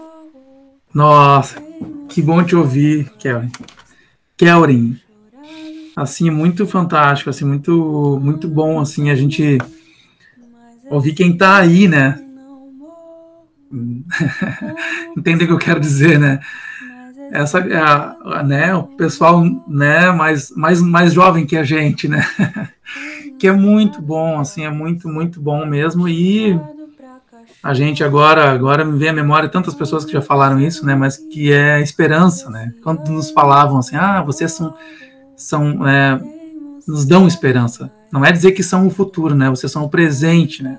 Chega de ser futuro, vamos ser presente, né? A juventude tem que ser mas entender assim, né, quando nos, nos falavam, eu, eu, lembro muito disso assim, né, que, que, quando a juventude fala assim, muitas pessoas têm esperança, né, porque acho que é muito, muito importante assim a gente ver como que como que as coisas estão chegando, né, e tanta coisa boa que acontece, como acho que o Gabriel falava também, né, o mesmo país que produz tanta desgraça também produz tanta coisa maravilhosa e que era para estar tá sem dúvida nenhuma, por cima e né, à frente de todas essas desgraceiras, assim, né?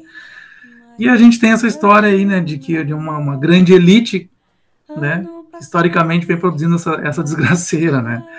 E, e, a democratização da culpa também, né, como se fosse uma coisa e que, e que cai, recai, respinga de várias formas, inclusive numa que já foi falada aqui também, acho que uh, não lembro exatamente quem falou, mas da questão do carnaval, né? acho que é Cheryl, não pensar, né, como se quem dança não pensa, e é isso, não, tá todo mundo lá fazendo festa, e não, né? São formas e formas históricas de resistência e de se organizar e de simplesmente celebrar, né?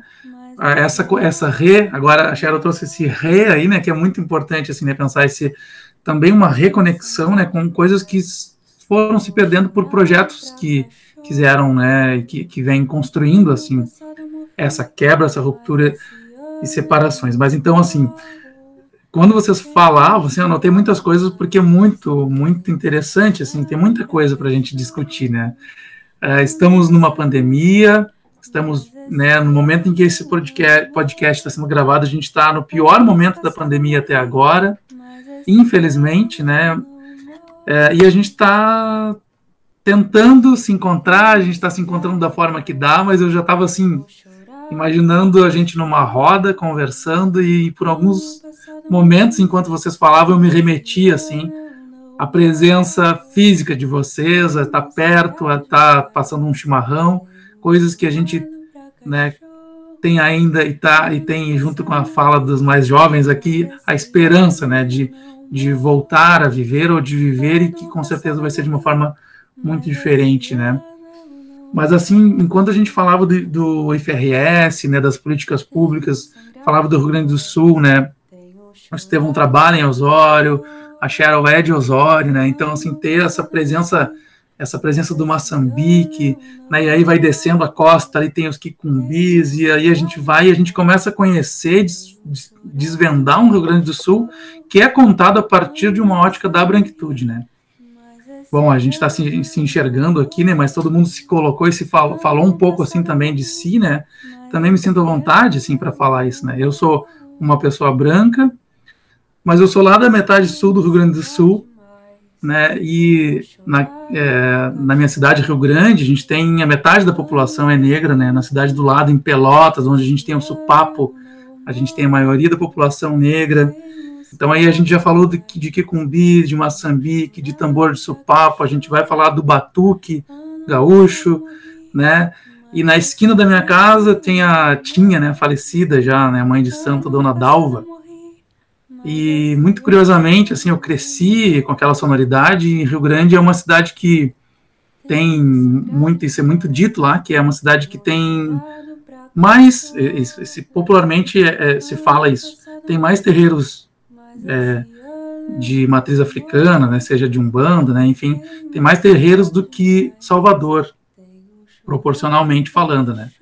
E quando eu vou trabalhar em Alvorada, das, um dos primeiros dados que eu encontro, assim, num projeto de extensão, foi Alvorada é a cidade que tem mais terreiros fora de Salvador, fora da Bahia, né, fora a cidade que tem mais terreiros de Umbanda do que Salvador. E aí eu me, foi muito curioso, porque é exatamente o que se fala lá em Rio Grande, de Rio Grande, né? Então, assim, a gente não tem nem certeza, nem clareza também, né, desses, não tem nem precisão, assim, desses números, inclusive, né? Tanto por ser uma religião apagada, né, religiosidades é, apagadas no sentido, né, da branquitude que se coloca e toda essa história, né, de catolicismo, que a gente, né, muitas vezes, enfim, essa história que a gente está é, reivindicando aqui. Mas na esquina da minha casa tinha, então, a Dona Dalva, né? Da quadra da minha casa, assim. E aí eu vim, e, e Alva, né, Alvorada, Estrela d'Alva, Estrela da Alvorada, então a gente montei um projeto que vinha desenvolvendo, mas a gente teve que interromper porque ele era muito presencial, assim, que era de tocar junto, que era o Dona Dalva. Né? mas fazendo uma alusão à dona a, Alvorada como uma mulher, né, como uma mulher negra, essa mulher, né, que que, é, que tem é, também esse, essa, esse intuito assim, de, resgatar, de resgatar, não sei se necessariamente essa é a palavra certa, mas de elucidar, de trazer a alvorada presente no cotidiano de muito, né, maior, a maior parte da população do que aquela alvorada dos jornais, né, dos números, né, dos, então, na mesma, de uma mesma forma, assim, também como a gente tem comentado aqui, né, a Cheryl falou muito ali dessa questão de como que o Emicida traz esse Brasil negro, dessa negritude que não não, não associado àquela negritude, né? Muito interessante isso, né? Se fosse feito por uma pessoa branca, teria era chicotada desde o início até o fim, e é muito assim mesmo, né? Então, esse reconhecimento da branquitude que a gente precisa fazer, ele é o primeiro passo que a gente tem que começar a dar, né? Para compreender, para compreender os lugares.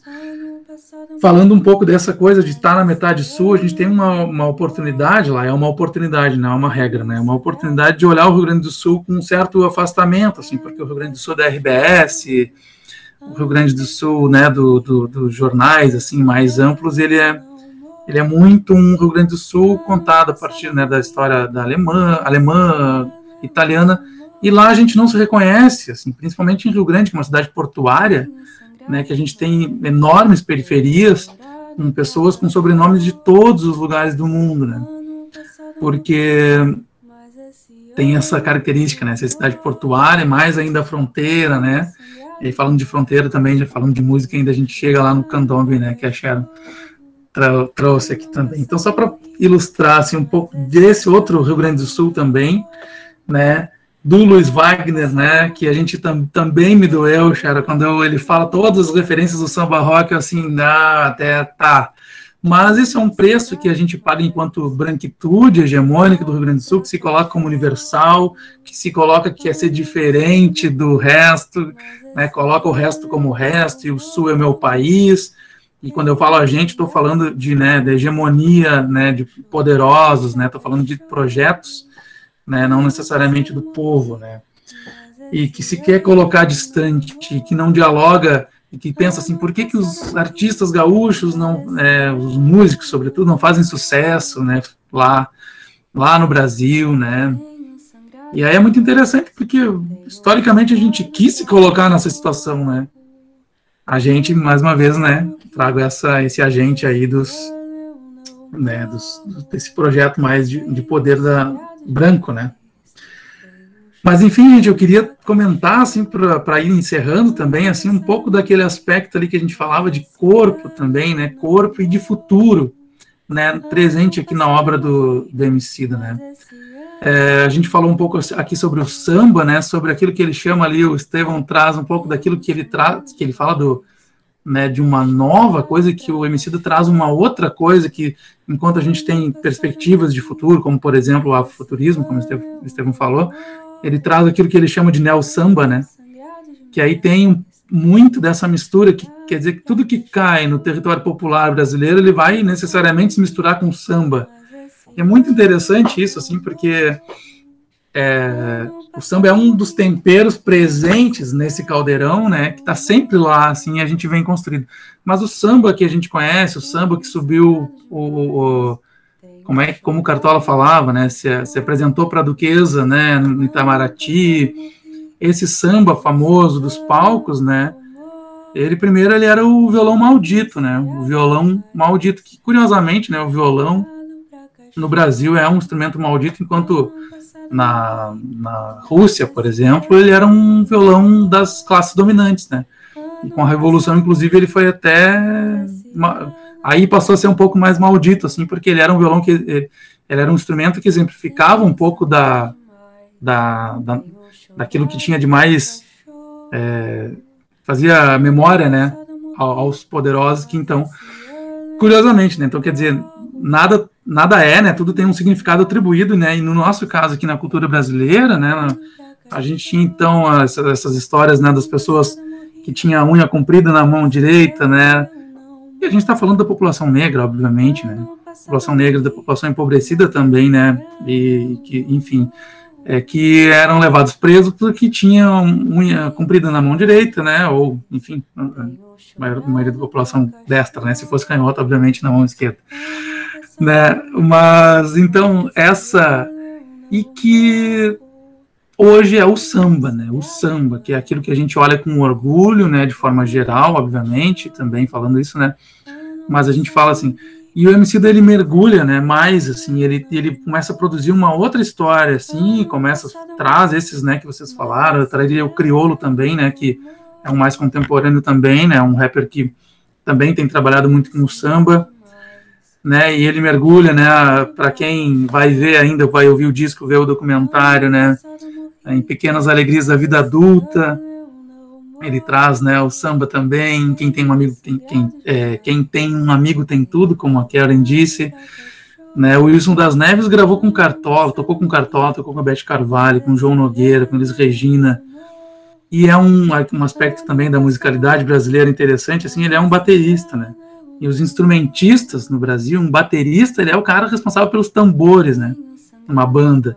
Mas os instrumentistas não têm o mesmo apreço, não têm a mesma grana, não têm o mesmo é, conhecimento, reconhecimento social que os cantores têm né, no Brasil. Né? Basta pegar qualquer, qualquer grande banda brasileira, né, a gente vai ver assim, instrumentistas contratados muitas vezes e com salários, enquanto o cantor é, o canário, né? O canário é o que, que tem a fama, assim, né?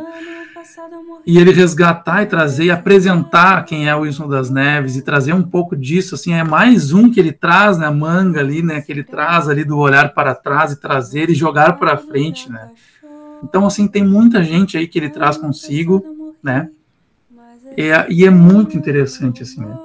É, um, um aspecto rapidinho, assim, sobre aquilo que o Estevão deixou quicando também, né? Que são os aspectos de socialização também, né? A gente tem o que a gente tem e muitas vezes e aí na pensando a partir da de uma de uma visão da sociologia da educação musical, como eu já coloquei, assim, né, de uma visão mais é, que, que, tudo importa, né? Tudo importa na educação musical, tudo, nada está fora do, do, do, que é música, né? A música não é um, um fato isolado, e sim um, um fato social, né? Então não é um, a gente não vai estudar a partir dessa visão a música como só como musicologia, os termos técnicos, a teoria. A gente vai entender que o conhecimento musical ele é produzido, ele é construído nas relações, né, e das em, nas relações entre as pessoas e as músicas. Então pensar que é isso que está sendo colocado, né, é muito difícil para nós, um professor que está falando a partir de um lugar lá que é da escola, ou seja, a gente está um pouco de fora dessas relações dos estudantes, né? Falando de estudantes, falando, né, dessas relações. E é mais nesse contexto que se produz o gosto, né, musical, ou, ou os, as escolhas, ou acho que mais é, o repertório, a biografia musical, né, dos estudantes. Assim, a biografia é mais nessas relações. Então, tem relações com família, relações com religião, com o rádio, mas, sobretudo, não se sentir de fora, né? Eu não posso me sentir de fora. Então, se os meus amigos estão ouvindo o sertanejo universitário, né, Estevão, eu vou ouvir o sertanejo universitário. Mas se daqui a pouco, dentro do sertanejo universitário, alguém traz referências lá dos raízes, como tu trouxe, né, como tu mencionou, aí já muda um pouco. E o Emicida faz muito bem isso, né? Ele está trazendo as referências dele e jogando no colo dessa gorizada que está ouvindo o rap, que está ouvindo o que está no Netflix, que está ouvindo o que está na rádio, e que tem por meio, eu acho que uma responsabilidade social, eu diria, né, interessante assim que ele faz é, é largar outras referências musicais no colo da gurizada, né? E aí assim, ó, da gurizada, e aí inclui todos nós aqui, né, que estamos, estamos falando, né, que, que joga para nós também, né, tudo isso, assim. E se a gente vai olhar um pouco mais de, de, de, ali, de buscar um pouquinho mais, a gente vai trazer tudo isso que a gente está trazendo aqui e vai ficar aqui horas conversando é, para terminar, assim, eu só eu gostaria de trazer essa, essa perspectiva do futuro, né? Quando eu falo futuro, eu também penso numa um aspecto que é bem interessante que ele traz ali, que para mim é, tem uma intencionalidade, mas mais do que isso eu, é também a minha interpretação, né? Como eu falei, ele começa com uma uma oração, né, com algo que tem lá os tambores, no ritmo do. Algumas pessoas vão dizer que é o maculelê, né?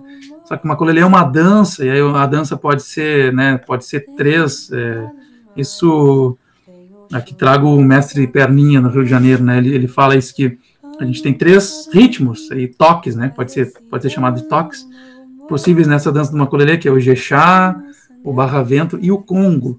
E, uh, e, o congo é aquele que está sendo tocado lá, então, enquanto o pastor está falando e durante toda a primeira música, né?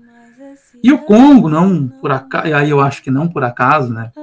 Aí a minha interpretação não por acaso, mas ele está também presente na última música, só que aí ele já está no futuro, ele já está transformado. Por quê? O Congo é o que serviu de base, né, para libertar, vamos dizer assim, o funk carioca das batidas importadas, daquelas que vinham nas baterias eletrônicas, que é mais é, uma das mais. É, da, que, enfim, que, onde começou a se fazer as bases da, do funk carioca. Então o funk começou a existir, existia todas as, os concursos, né, nas comunidades, na cidade de Deus, as pessoas começaram a ouvir seus próprios colegas, vizinhos, seus próprios moradores, e o funk foi se tornando uma coisa popular. E aí a gente vai pensando o que, que é o funk, o que, que ele ainda hoje é, como ele ainda hoje é visto, assim como a gente trouxe, né, o que para nós hoje é colocado como algo sagrado no território brasileiro, que é o samba, o funk ele ainda está naquele processo lá, né? Essa semana a gente teve em São Paulo, se não me engano, me corrijam, né? Um, um MC arrancado da sua casa, né? E, e a gente tem é, MCs e DJs arrancados e, e presos, né? E essa violência policial sobre os funkeiros, sobre o funk, da mesma forma como a gente via, né? Então, assim, mais de 100 anos se passaram aí e as coisas, em uma certa medida, né, permanecem muito semelhantes. O Congo, então, foi o que gerou ali um, um, um MC chamado Luciano é, Sabãozinho, da Zona Oeste do Rio de Janeiro, ele, ele coloca, então, umas batidas de atabaque com o ritmo do, do Congo no funk, e gera, então, assim, esse funk carioca que a gente conhece hoje, né? E aí ele se, se liberta então das batidas importadas, né? Uh, e o futuro, né? Que eu, que eu quero trazer um pouco assim essa essa última canção do disco, a última música do disco que é Libre. Uh, ela é num funk em 150 BPM. A gente tem funks com mais batidas por minuto, né? BPM. Mas para a gente ter uma ideia, o rap da felicidade, que é considerado por alguns o primeiro funk, não, não necessariamente o primeiro funk, mas assim, muito desse movimento né, do funk que, que tem uma, uma cara mais nacional, assim, ele era em 130, né? Então a gente tem uma aceleração aí de é, significativa, né? E a gente já tem é, funks aí em 170, 180 batidas por minuto, mas em 150 já é bem, bem interessante. E tá lá se a gente for ouvir a última música, no disco é a última música, né? Se eu não me engano, no, no documentário é uma das primeiras, se não a primeira música que está colocada lá. E, e ela é. Depois até fiquei curioso, né? A Cheryl falou dos, dos intelectuais franco-caribenhos, né? E aí fiquei curioso se tem alguma associação com isso, né? Mas quem canta junto com ele é uma dupla franco-cubana, né? Que é Ibei, eu não sei a pronúncia, mas elas são gêmeas e são filhas do, do Miguel Angar Dias, que era o percussionista no, no Buena Vista Social Clube. É, isso está, inclusive, no próprio, nas informações do próprio Emicida também, né? E elas cantam em inglês e em urubá. Isso é muito interessante, assim, então é muito significativo. Para além de ter uma voz, vamos colocar alguém, mas quem vai cantar? Por que vai cantar? Isso eu acho que mais um, um resultado assim da, da, minha interpretação, é claro, mas eu acredito que ele poderia escolher qualquer pessoa, ele poderia colocar, colocar qualquer artista, até de repente alguma que já tivesse mais despontada, que colocasse de repente a música, mas não, né? Então tem um porquê, assim, né? E, e tá lá, né? O, o tambor segue lá, né? E aí segue essa coisa, segue o, hoje é, é, acho que o funk ele explicita muito isso que a Cheryl trouxe também, né, de como que como é que pensa e dança, não, não, não tem como rebolar e pensar ao mesmo tempo que as pessoas falam, né, mas não, né, então assim reconecta isso. E aí sim para fechar, assim acho que uma outra ele abre os caminhos, né, o MC abre esses caminhos, né, para apresentar esse caldeirão cultural para os mais jovens, né, mostrando a sua visão de cultura, né, que não é estanque, mas em constante movimento, né.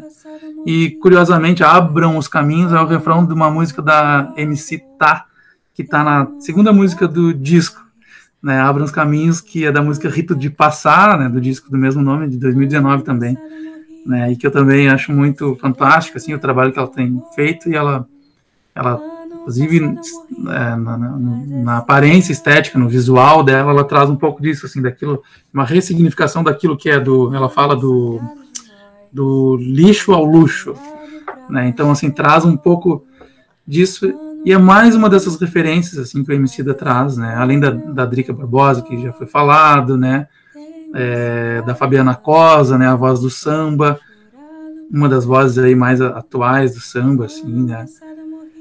E segue então assim fecha o disco né com essa com esse funk atual, né, com uma batida do tamborzão atual, mas que esse tamborzão tava lá atrás e tá lá no início, tá lá o tamborzão que é o Congo, que é então assim, é, uma vez fui perguntado por um colega, inclusive, né, que ah, o funk é uma coisa muito simples e é muito é, muito pouco complexa. E aí, e aí, qual é a complexidade? Você vai tentar explicar qual é a complexidade de ter num ritmo atual uma batida ancestral e tudo que ela carrega, e aí fecho, né? Falando assim sobre essa questão da carregar a ancestralidade, né? Então, cada vez que a gente ouvia um funk, cada vez que a gente ouvia, a gente é, pensar, olha, tem mais coisa aí do que a gente, mais pano para manga do que fechar a, essa conversa e dizer. Né? Então é isso, gente, segue. Cleiton, eu preciso ter acesso às tuas playlists, tá? Só assim, essa dica. Precisamos, precisamos ter acesso às playlists do Cleiton, temos que ouvir o que Cleiton ouve e tal. dica aí, gente, corram atrás. Vão seguir, sigam o Cleiton no Spotify. Pra gente Amo MC Tá. Adorei que tu mencionou ela, porque ela já tá lá desde o início do, do documentário, assim, acho que ela faz um trabalho muito potente, muito parecido com o que faz as gêmeas, né, do IBEJ ou IBEI, né, uh, que usam essa, essa, essa potência, essa filosofia iorubá com uma propriedade muito grande, dentro de um, de um cenário afro-cubano também, que também marca um espaço importante dentro dessa narrativa diaspórica, eu acho fundamental. Não sei, estou me metendo aqui, acho que alguém tinha levantado a mão, mas porque eu, enfim. Mas depois eu, eu volto aqui, tem uma coisa para mencionar ainda sobre. Eu acho que a mãozinha da Kelly está desde a outra Tava levantado desde a outra vez ali, não baixou só. Ah, eu acho que dá para seguir, chefe. Ela, ah, ela saiu, ela deve estar com algum problema de conexão. Ah, beleza. Ah. Eu queria, eu queria mencionar uma coisa bem importante, que eu acho que é o ponto alto, e, e os guris aqui já comentaram algumas vezes, que para mim é o ponto alto do, do, do documentário, né, dessa narrativa que ele vai construindo, que é essa valorização dos nossos e esses nossos muito específicos, não são os nossos nessa negritude ampliada, digamos assim, né? Não é. Não, e sem querer desmerecer ou desvalorizar o cenário internacional ou africano, mas é muito específico. Então, o Emicida vai ser muito cirúrgico nessa narrativa e essa valorização dos nossos, como intelectuais e como intelectuais variados, uh, não encaixotados, não disciplinarizados. Então, ele vai falar do samba, ele vai falar da arte, ele vai falar do MNU, que é um movimento político, que mesmo com todas as controvérsias que podem ter, a ideia de que temos movimentos negros, né? E aí eu, fazendo um gancho do que a gente pode pensar com educação sobre isso, eu peguei um trechinho de um, de um texto que eu gosto muito, que é que é outra coisa, gente, tem na internet em PDF, catem, que chama-se O Espírito da Intimidade, da Subum Funsomé, um livro que ficou popularizado, começou a ser popularizado uh, como um manual de relacionamentos afetivos, assim, e aí as pessoas tomaram um choque, porque não é disso que a Simone Somé está falando. O valor de intimidade, o valor de relacionamento dentro de uma perspectiva dos povos da cara, que é o que ela pesquisa, e dentro da perspectiva africana, é muito mais ampla. É relacionamento mesmo, não é só relacionamento afetivo sexual. Afetivo sexual é uma parte desse relacionamento. E ela tem um trecho que eu não me lembro qual página, tá? Porque, enfim, agora foi, mas tá lá. Uh, precisamos tentar não educar nossas crianças longe do espírito, para que elas não tenham de despender tanto esforço para se reconectar quando crescerem. Quando já sabem que têm um espírito, todo o resto é compreendido. Essa compreensão torna a vida mais fácil para elas. Então, a gente está falando aqui de valorizar os nossos e reconhecer que nós não somos isso que o projeto colonizador nos fez, rachado, separado, sem espírito, sem intelectualidade. Nós somos um todo. E, e, e, e que esse que a África é um valor importante que nos constitui, mas nós construímos algo aqui. E nós construímos com aquilo que tínhamos né? Eu acho que o samba é, é para e é por isso que o samba vai estar sempre presente dentro da nossa, da nossa cultura. E ele é um valor cultural para o Brasil para todos os ritmos. Gente, o que, que é o fandango, né? Eu me lembro agora do séculos atrás, né, gente? Que é que era o gaúcho da fronteira com seu vaneirão sambado. Gente, eu sou a pior especialista em música do mundo, mas eu sou especialista no que eu sei fazer, que é sambar. E assim, eu posso dizer para vocês, eu posso sambar qualquer ritmo musical brasileiro que vocês botarem aí para tocar. Porque temos isso, isso é um valor, isso é, é algo fundante, isso é basilar dentro da cultura brasileira. E é isso, é educar esse espírito, isso está aí. Por isso que a gente vai, quando o MC da retoma esses nossos, né? Ele vai dizer, olha, a gente tem isso e é isso que nos constitui, é isso que nos. E, e, às vezes tu tá sentindo essa dor, tu tá perdido, porque esse projeto quer que a gente seja rachado, quer que a gente não compreenda essas relações. Ele, ele existe para nos rachar. Porque se ele nos racha, ele nos impede de avançar. E a ideia é essa, é que a gente não avance. É que a gente fique nesse lugar da violência, lugar da, da margem, né?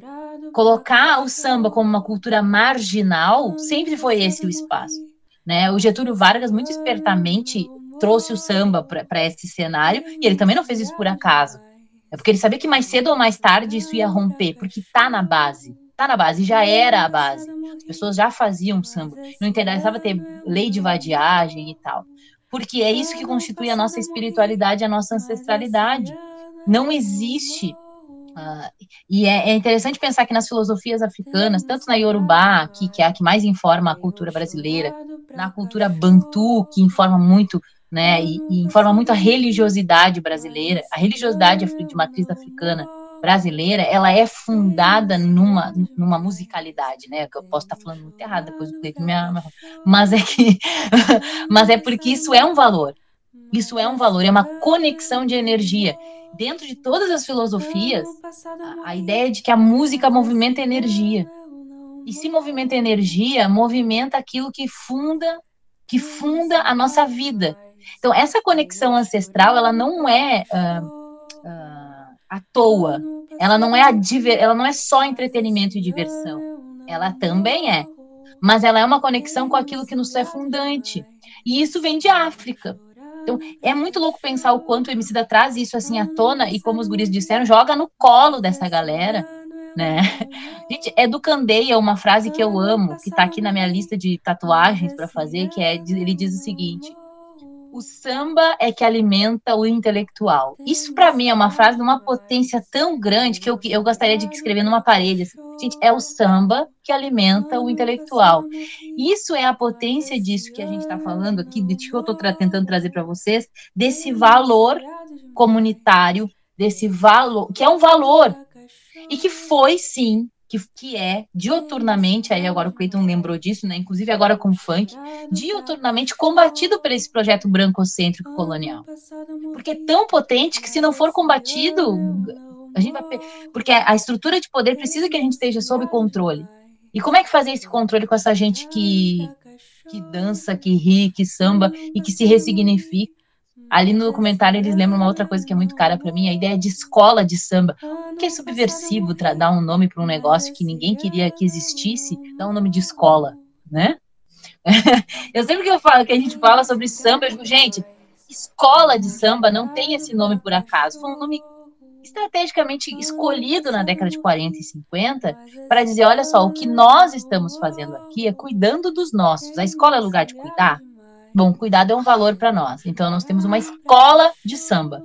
Então, e é na escola de samba que esses caras vão todos, né, se encontrar. Ele fala disso, né, da ideia da Lélia, de todo mundo ir lá e se encontrar. Esse é o lugar. A escola de samba é e ainda é esse lugar. Ah, mas é que agora é um espetáculo turístico. Só quem está lá dentro sabe. A escola de samba é esse lugar. É esse lugar da ajuda, é esse lugar da, de, de se encontrar, de celebrar, de compartilhar. Nenhuma bateria é, uh, nenhuma bateria funciona com um instrumento só, nenhuma bateria funciona com três pessoas, uma bateria é um coletivo. Então a gente só tem que lembrar disso, que esse é o valor. Não existe mestre-sala sem porta-bandeira, né? Enfim, é, são essas essas e diz muito no documentário porque ele vai falar, ele vai dividir em três atos, né? Que é plantar, regar e colher. E isso é um ciclo eterno. A gente planta, a gente rega, a gente colhe, para depois plantar, regar e colher é cíclico. E interromper isso é um projeto da, da, da branquitude, né? Por isso que o afrofuturismo, aí pensando nas afroperspectivas, né? O afrofuturismo, para mim, que, que, é uma coisa que para mim me toca bastante também, porque para mim fala dessa contemporaneidade, né? Eu sou a senhora, gente, eu tenho ainda bem que vocês não estão me vendo, porque eu tenho uma cara de 9 anos, eu sou uma senhora, eu tenho 40 anos, eu já vi muita coisa. E eu, eu gosto da perspectiva do afrofuturismo que ela rompe completamente com essa narrativa branca que destrói o passado. A modernidade é algo que destrói o passado. Esse pensamento moderno, uh, brancocêntrico, eurocêntrico, né? Ele destrói o passado, né? Ele vai lá e destrói os casarios para comprar. Tudo que é novo, moderno, tem que destruir o passado. E o afrofuturismo vai dizer, não, a gente pode construir o futuro a partir do passado. Aí nós voltamos para o Sankofa. A partir do passado. A nossa narrativa, ela ela não destrói. A gente tá aqui pelo que veio antes e a gente pode dar outra roupagem. Aí temos o afrobeat, né, falando de música temos toda uma estética afrofuturística que remete a, a, aos orixás, né? Eu agora estou me lembrando da, da Larissa Luz, que é uma outra potência disso, né? Que ela traz essa a imagem, a estética, dizendo, olha, é isso, é, essa estética toda futurística com um tambor tocando, né? Que aí o Cleiton falou assim, olha, e aí nós temos esse elo, sim, porque é cíclico. É cíclico. Essa narrativa branca que destrói com o passado para construir o futuro não nos explica então, a, a, grande potência, e aí voltando ao que a Subunfu Somé diz, olha, nós temos um espírito, e ele faz parte, e o dia que a gente entender que nós somos isso, fica mais fácil. Ela usa a palavra fácil, né? Muito engraçado. Ela fala, ah, fica mais fácil. Como fica fácil, louca? Mas, enfim, né? É muito complexo, mas é tão complexo que chega a ficar fácil. E não sei se eu falei demais, guris, mas eu fiquei muito, muito tocada, porque faz muito sentido ouvir essa narrativa, principalmente dos guris das artes, né? Porque, como historiadora, a gente, óbvio, já sai trolando ali, já quer fazer 8 mil aulas de história de todos os tempos possíveis, falar de pós-abolição, falar de luta pela liberdade, falar de construção de gênero.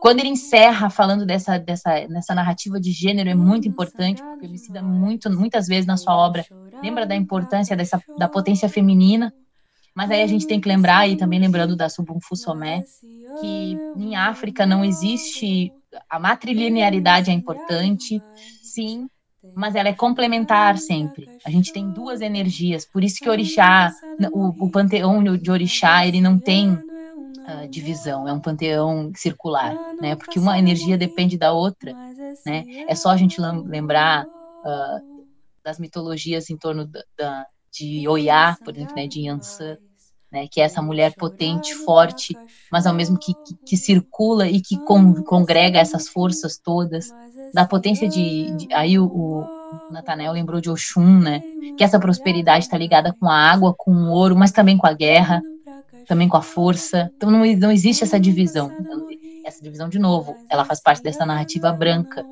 né, que, que simplesmente diz, não, olha, é pau, é pedra, ou é sim ou é não, cartesiano, né, e que é pobre, que é uma coisa de louco. Tá, desculpa, agora estou me passando, mas é, é, pobre, é uma, de uma pobreza sem fim e que nos impede, sabe? E é isso, e traz para nós. É medíocre. Crianças, é mesmo. Ai, Estevam, é isso. Ó, não fui eu que falei, foi o Estevam que disse.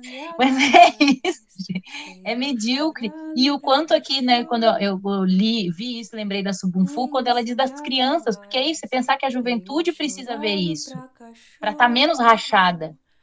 E para entender esse valor, dizer, não, olha, não, olha só, esquece essa pobreza aí, vem para cá. Vem para cá que a gente vai, a gente vai melhor.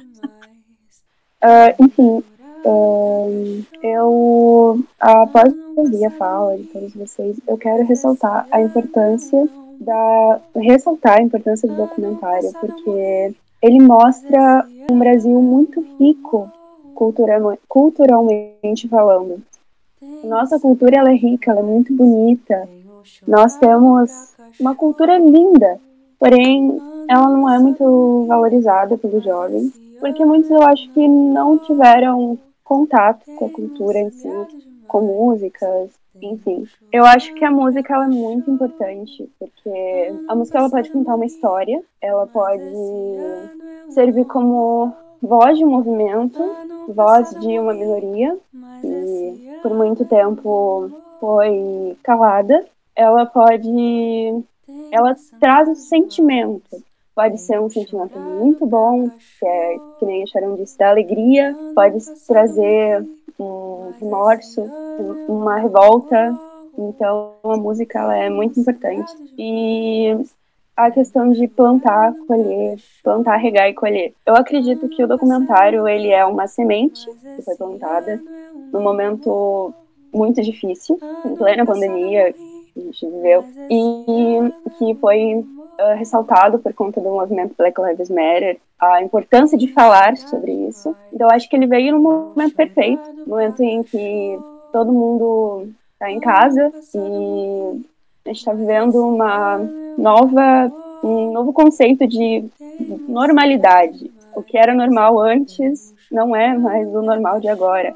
E talvez a ideia de que um dia tudo vai voltar ao normal, eu acredito que não existe, porque sempre vai ser diferente, nunca vai ser como era antes. Mas, enfim, eu acredito que o documentário é uma semente e que durante esse período que a gente está vivendo, ele, ela está sendo regada, porque pessoas estão conhecendo o trabalho não só do Emicida como de ativistas, artistas que foram citados no documentário. E pensar que a nova geração ela vai vir mais forte porque é mais fácil acesso à, história e o documentário, por, por, ser, por ter música e ser algo muito visualmente muito bonito, ele acaba sendo mais leve e é uma maneira mais tranquila de aprender sobre a história do nosso país.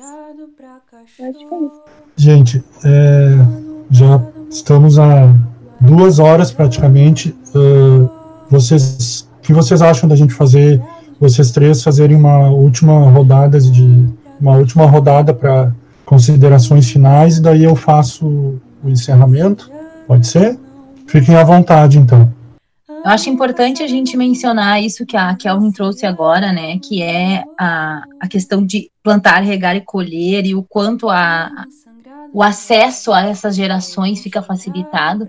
E é importante a gente lembrar que, que isso é uma adequação de linguagem, né, é uma adequação de linguagem, porque é importante a gente lembrar sempre que, e aí vão retomar, né, do tudo que nós tem é nós, é um valor tão forte que nos trouxe de fato até aqui.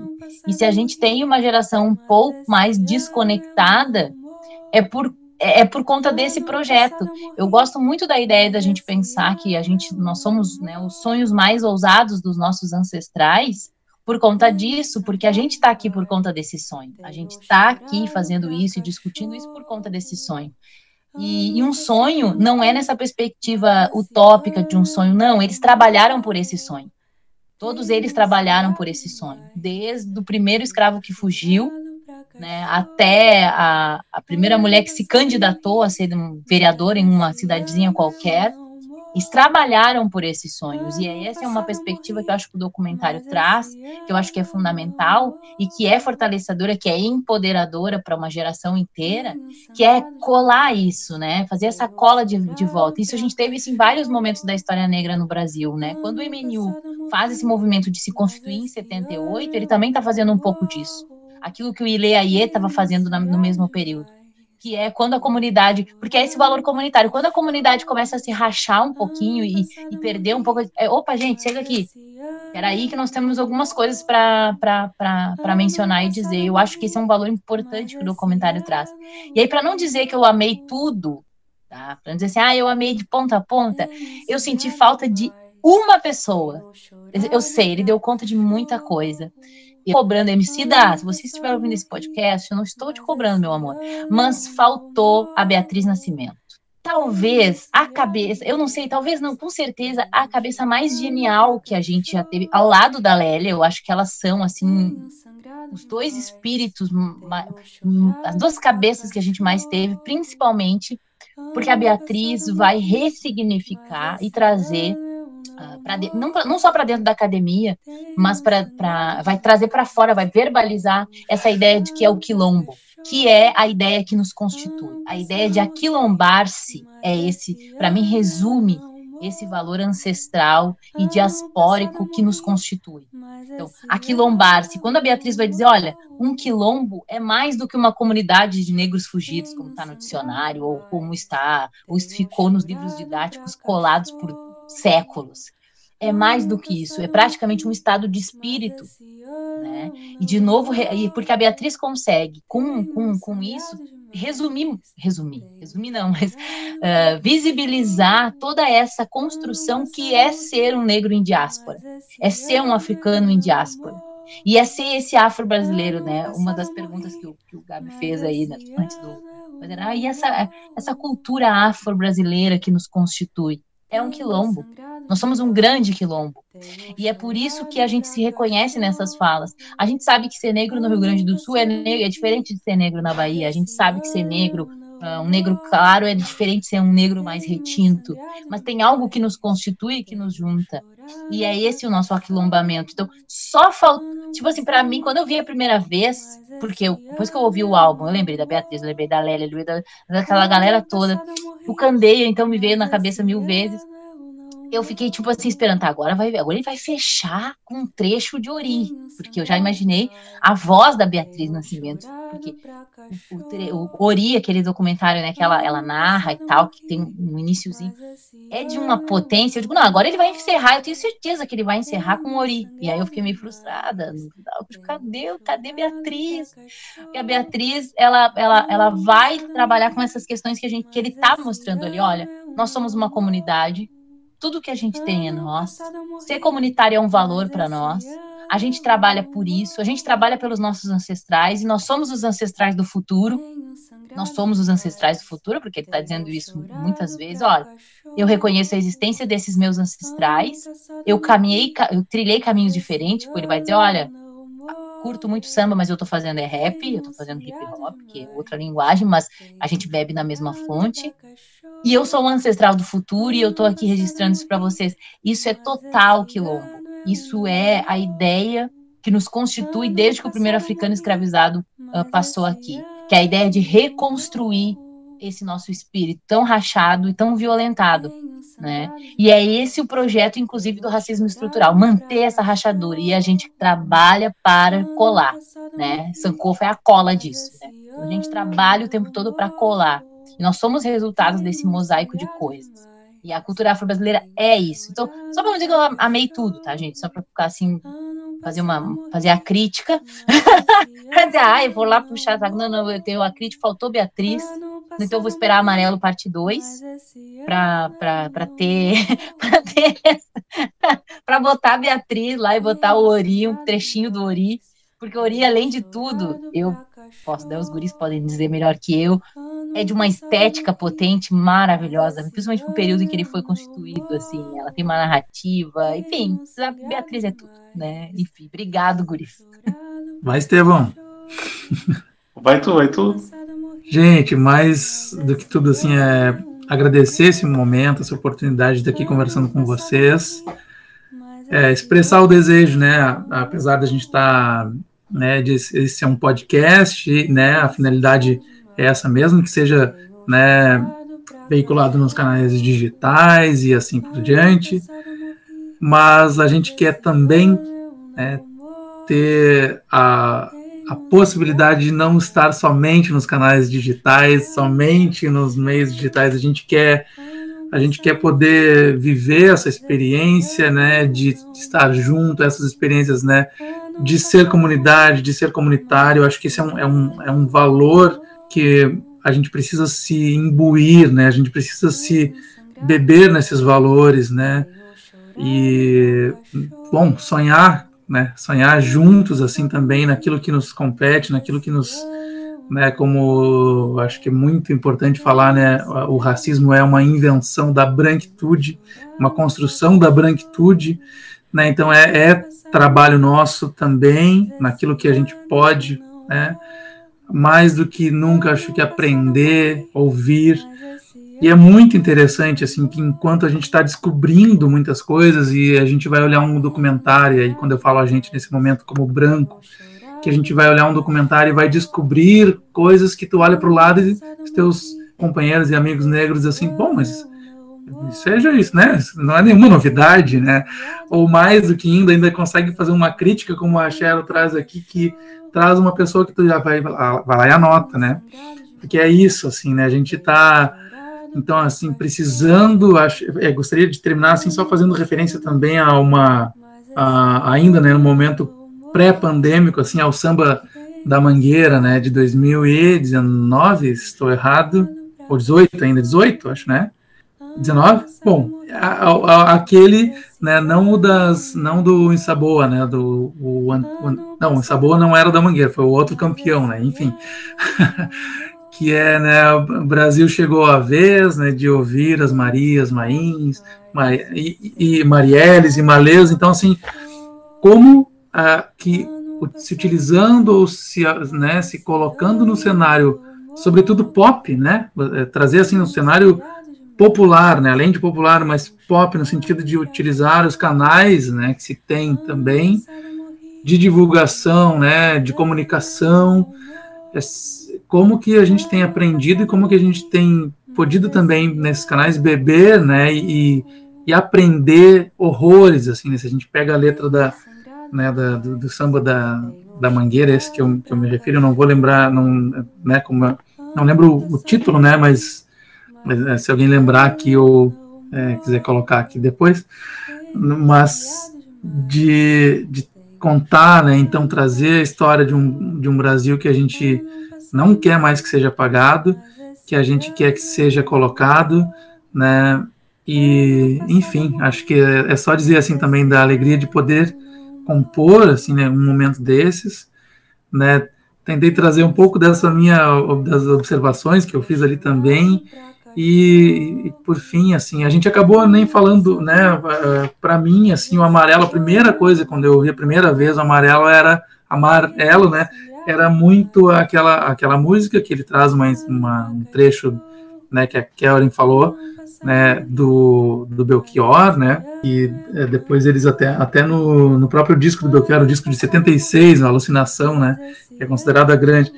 Isso, vou falar aqui então que a Cheryl compartilhou aqui, né, Histórias para Ninar Gente Grande, né, o samba Enredo da Mangueira de 2019, que é o que eu fazia referência, né.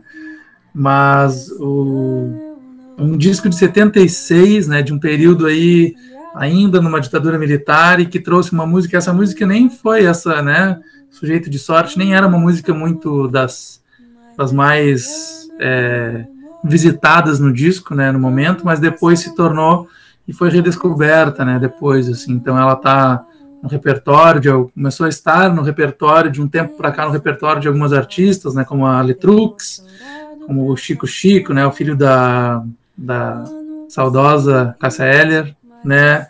E também do Emicida, né? Também nessa música. E ele traz uma ressignificação também com a partir da, da, das questões de depressão, também de falar das dores, né? De colocar para fora, de procurar pessoas para conversar. Então, e é muito significativo também, né? O quanto que isso, como que isso volta nesses tempos, né? Que a gente tem vivido, assim, né? E nesses tempos, né? Falando mesmo da política nacional, da política que a gente tem é, infelizmente vivenciado, mas volto a dizer, né, vamos seguir e vamos se tentar estar junto das formas que a gente puder e, e, cada vez mais procurando formas de vencer este mal. Né? e estamos juntos aí, pessoal. Foi um prazer. Pegando, pegando o gancho do Clayton, né, é que esse mal que está aí é consequência da, da branquitude também, de alguma forma, da ausência da afroperspectividade de forma do, do, da invisibilização, na verdade, da afroperspectividade. Né? Se a gente tem uma sociedade brasileira formada por mais de 112 milhões de pessoas que se autodeclaram negras, né? É, mas a gente não tem afroperspectividade como como é, como hegemônica, que, tá, que, a, que a afroperspectividade não se pretende hegemônica, né? quem se pretende hegemônica é a branquitude.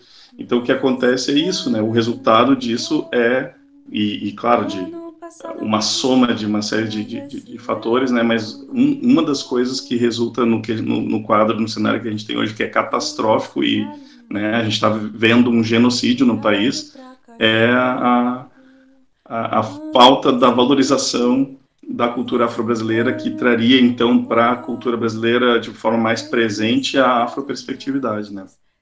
Pensem que no Congresso Nacional o que, que a gente tem quantos parlamentares negros a gente tem negros e negras, né? É meia dúzia, dá para colocar na palma da mão, e aí não é difícil, né? O que a gente precisaria mesmo era ter mais parlamentares, na minha opinião, né? negros, negras, pretos e pretas. Bom, gente, eu eu só, só peguei assim, esse gancho do Cleiton, mas eu é, na verdade, agora nessa fase, nesse momento final aqui, eu sei que o MC é é, o, é, o, é o nosso cara aqui hoje, mas eu também quero me exibir um pouquinho e brincando, mas eu quero divulgar para vocês é, dois materiais ali que eu tenho no meu canal do YouTube que eu mencionei aqui enquanto eu falava, né? Então, assim, uh, quem quiser acessar o meu YouTube para conhecer algumas das coisas, do, alguns dos projetos que eu toco no campus e algumas coisas da minha produção artística, né? Tá ali no meu canal do YouTube, que é Estevão da Fontoura. Esteval, né? Não é Estevão com M nem com N, Esteval da Fontoura. E então, assim, eu quero divulgar para vocês, é, principalmente um vídeo sobre o projeto autoral Afrobeat, que está ali um vídeo curto, assim, tem sete minutos e é meio que dá um panorama, assim, do que é o projeto autoral Afrobeat, que está no seu terceiro ano de realização, é, agora entrando para o quarto ano, mas é, a pandemia deu uma deu uma atrapalhada, assim, né, bem como o Cleiton falou, era um projeto da gente se encontrar toda semana e tocar e compor e tal, e de repente a gente ficou com essa coisa do online, uh, inicialmente tentamos alguns encontros uh, online e não funcionou muito, uh, a gente sabe que a gurizada né, principalmente ali os estudantes que, que, que, que são mais assim é, carentes de, de, de, estrutura, não tinham condições de acessar a internet com, com boa qualidade, de se manter numa conexão para assim como não tinham para as aulas, também não tinham para os projetos, né? E a gente tentou algumas reuniões que foram bem frustrantes e poucos estudantes conseguiram participar, então o projeto meio que ficou capenga nesse período. A gente ainda forçou a barra de tentar continuar, mas foi foi um, fracasso, assim, na, na, acho que a palavra fracasso define bem. Mas, assim, não tem problema, é isso, a gente segue, né, a gente vai lidando com esse tipo de coisa, e eu acho que reconhecer o fracasso é o primeiro passo para a gente conseguir avançar, né, e, e, e, não ser arrogante e perceber que, tudo, que as coisas dão errado às vezes, né, e a gente vai dessa forma mesmo, tudo bem. Uh, além disso, eu quero divulgar para vocês uma playlist, e aí a Cheryl falou em playlist, né, e eu tenho uma playlist, gente, que talvez, não sei se algum de vocês já conhece, chama Ouvido Descolonizado. Por que, que alguém poderia conhecer? Porque lá em 2017, eu, eu, eu era presidente do NEAB, né, o Núcleo de Estudos Afro-Brasileiros e Indígenas do Campus Osório, e eu, eu, eu, percebia, isso que o MC da, depois percebeu, acho que ele pegou de mim, inclusive, é, ele, ele percebeu que era preciso trabalhar nessa linguagem diferente, né? Tu, tu, tu, não vai fazer uma grande transformação escrevendo um artigo e publicando num congresso ou numa revista acadêmica, né? Então, o que, que acontece? Eu percebi isso também que para a sala de aula, ficar falando de racismo, racismo, daqui a pouco tu é o chato do racismo, né? Eu já sou lá no meu campus, eu sou o chato que fala sobre racismo o tempo todo, que tudo é racismo, não sei que as pessoas já me veem dessa forma, já me taxam, e essa é a coisa da branquitude, né? Eu já sou de antemão aquilo que eles enxergam e não aquilo que eu de fato sou. E então eu percebi que não adiantava ficar discursando muito sobre questões muito pesadas, que eu não ia fazer uma grande transformação. Em algum momento eu percebi que eu precisava uh, de uma outra estratégia para alcançar os estudantes e a comunidade como um todo. E aí eu comecei a construir uma playlist. Eu pensei assim, como eu vou falar sobre esses assuntos sem ser tão chato? Vou fazer uma seleção de videoclipes e com a apresentação desses videoclipes num, numa aula, eu consigo comentar vários aspectos que eu quero comentar sobre as questões das relações étnico-raciais na educação, na sociedade, sem ser o chato do racismo. Então eu peguei e primeiramente construí uma playlist com 10 vídeos, depois ela foi para 17 e hoje e cada ano eu vou acrescentando, né? E hoje em dia essa playlist tem em torno de 50 e poucos vídeos, né? Uh, são é, basicamente é uma playlist de música não hegemônica ela tem uma, uma, uma, pegada afrocentrada, mas não só. Então vai ter música, tem música da Bolívia, tem música da Índia, tem música de vários lugares, né? E tá no YouTube, sim. Eu mandei para vocês por e-mail, tá? Os links todos estão aqui. Não tem muito como dizer, mas assim, se vocês procurarem no meu YouTube, Estevão da Fontoura e a playlist ali vai estar tá em playlists, né? Aí ouvido descolonizado. Então essa playlist ela é a base para uma espécie de um, foi uma aula, quase que um curso mas foi uma aula, basicamente, que eu queria dar. Só que agora, com 50 e poucos clipes, não é uma aula, mas é um curso, né? Mas basicamente é isso: é como falar sobre racismo estrutural sem falar sobre racismo estrutural. Então eu mostro videoclipes de, de, de autores africanos onde não aparece uma pessoa branca e as pessoas brancas assistindo se incomodam. Pronto, não preciso falar nada, é só mostrar isso e dizer: olha, é a TV brasileira para a população negra até poucos anos atrás, antes de existir legislação, que é política pública, que tem a ver com o movimento negro, com as conquistas e com a eleição de parlamentares negros né, uh, que aí gera uma legislação que vai obrigar que na televisão tenha um mínimo de pessoas negras aparecendo em todas as coisas que, que, que, aparecem lá, inclusive na propaganda. Né, e só tem gente preta em propaganda de banco hoje em dia porque é uma lei, não porque o banco acha que é legal botar gente preta na propaganda. Né, e, e essa lei, é como eu falei, ela é fruto de movimento negro, ela é fruto de eleição de parlamentar negro, não é simplesmente porque alguém, um belo dia, disse: ah, gente, olha só, temos que incluir a população negra né? Não, ninguém despertou assim lindamente, né? E falando em despertar, agora para encerrar minha participação, eu queria dizer que para mim o documentário do, do Emicida é um na minha me parece que, que a intenção dele e o Cleiton antes falou em intencionalidade, né? Acho que intencionalidade é uma palavra extremamente importante, principalmente quando a gente está falando de arte, né? Porque para mim e é o que eu ensino em aula, né, que quando que o que diferencia a arte de não arte é, é a intencionalidade. A pessoa tem que querer fazer arte para estar tá fazendo arte. Se, é, isso vai diferenciar o cocô da obra de arte, porque é possível fazer obra de arte com cocô? É, claro que é nojento mas é possível. Agora, então assim, todo mundo faz cocô. Agora, quando o artista disser assim, bah, vou fazer uma obra de arte com cocô, aí tem uma intencionalidade de fazer o cocô virar obra de arte. Né? Então, eu sei que desculpa foi nojento, né, em na hora do almoço, mas assim, é porque eu acho que é importante pontuar de forma que a gente compreenda, né? Então, assim, falando em intencionalidade, me parece que a intenção do Emicida com esse vídeo, né, e aí lembrando agora, né, dessa ideia de que a, que a Cheryl trouxe, que achei incrível, né, de que eu não tinha percebido isso no, no, no documentário, assistindo o documentário, né, de que o Emicida é o ancestral do futuro, né, que ele se coloca como ancestral do futuro, e, e, e nós aqui também somos os ancestrais do futuro. Uh, então, assim, me parece que ele quis dar aquele aquele pontapé, aquele chute na canela para o cara acordar, oh, te liga, né, para as pessoas. E me parece que é isso, me parece que os jovens, é, os nossos estudantes, precisam é, desse empurrão, desse, desse acordar, assim, desse, desse beliscão, né, tipo assim, pô, te liga, te liga, né. E, e eu acho lindo aqui, né, os bolsistas, a Kelrin e o, e o Nathanael que estão aqui com a gente, que tão, vão poder depois é, uh, divulgar esse, esse material que a gente está produzindo hoje e trabalhar na, na, nessa disseminação, né, e, e, fazer esse boca a boca e, e levar para os colegas e tal. E claro que isso não vai, o que a gente está fazendo aqui já é um, já é a, a, análise do documentário, né? Então assim, o que importa mesmo é as pessoas assistirem o documentário, mas assistirem a nossa análise também é legal. E, uh, e o que mais, eu acho que mais importa aqui na nossa análise é todas, todas as referências que a gente está falando, tudo isso que a gente está. Se, se os estudantes, na verdade, se só a Kelvin e o Nathanael forem atrás de um pouco do que a gente falou e isso já for importante para eles, já valeu tudo que a gente está fazendo e talvez tudo que o Emicida fez também, né? Porque é isso, a gente não tem que pensar também em quantidade, é em qualidade. A gente, nosso trabalho aqui é mesmo assim de formiguinha, a gente vai aos poucos, isso faz diferença, né? É só lembrar de nós mesmos, perceber que nós somos assim, né? Alguns poucos entre tantos e que a gente está aqui falando sobre isso. Então, assim, acho que esse pontapé que o, que o, que o MC dá é fundamental, me parece que é isso que ele quer promover, o acordar de uma, de uma, de uma população bem jovem, que, que ainda não acordou, talvez, para essas coisas, e, e vou dizer, aí vou dizer para os dois jovens que com a gente, né, a gente, não, nós somos jovens também, né, nós somos, jovens um pouquinho mais velhos, mas a gente ainda é jovem, né, a gente, por 40 e poucos anos, no máximo, acho que eu devo ser o mais velho aqui, né, 43, ainda sou um jovem de 43 e temos uns jovens mais jovens, mas assim, quero dizer para os dois mais jovens que quando se chega aos 40 anos, é óbvio, é jovem há mais tempo, muito bom.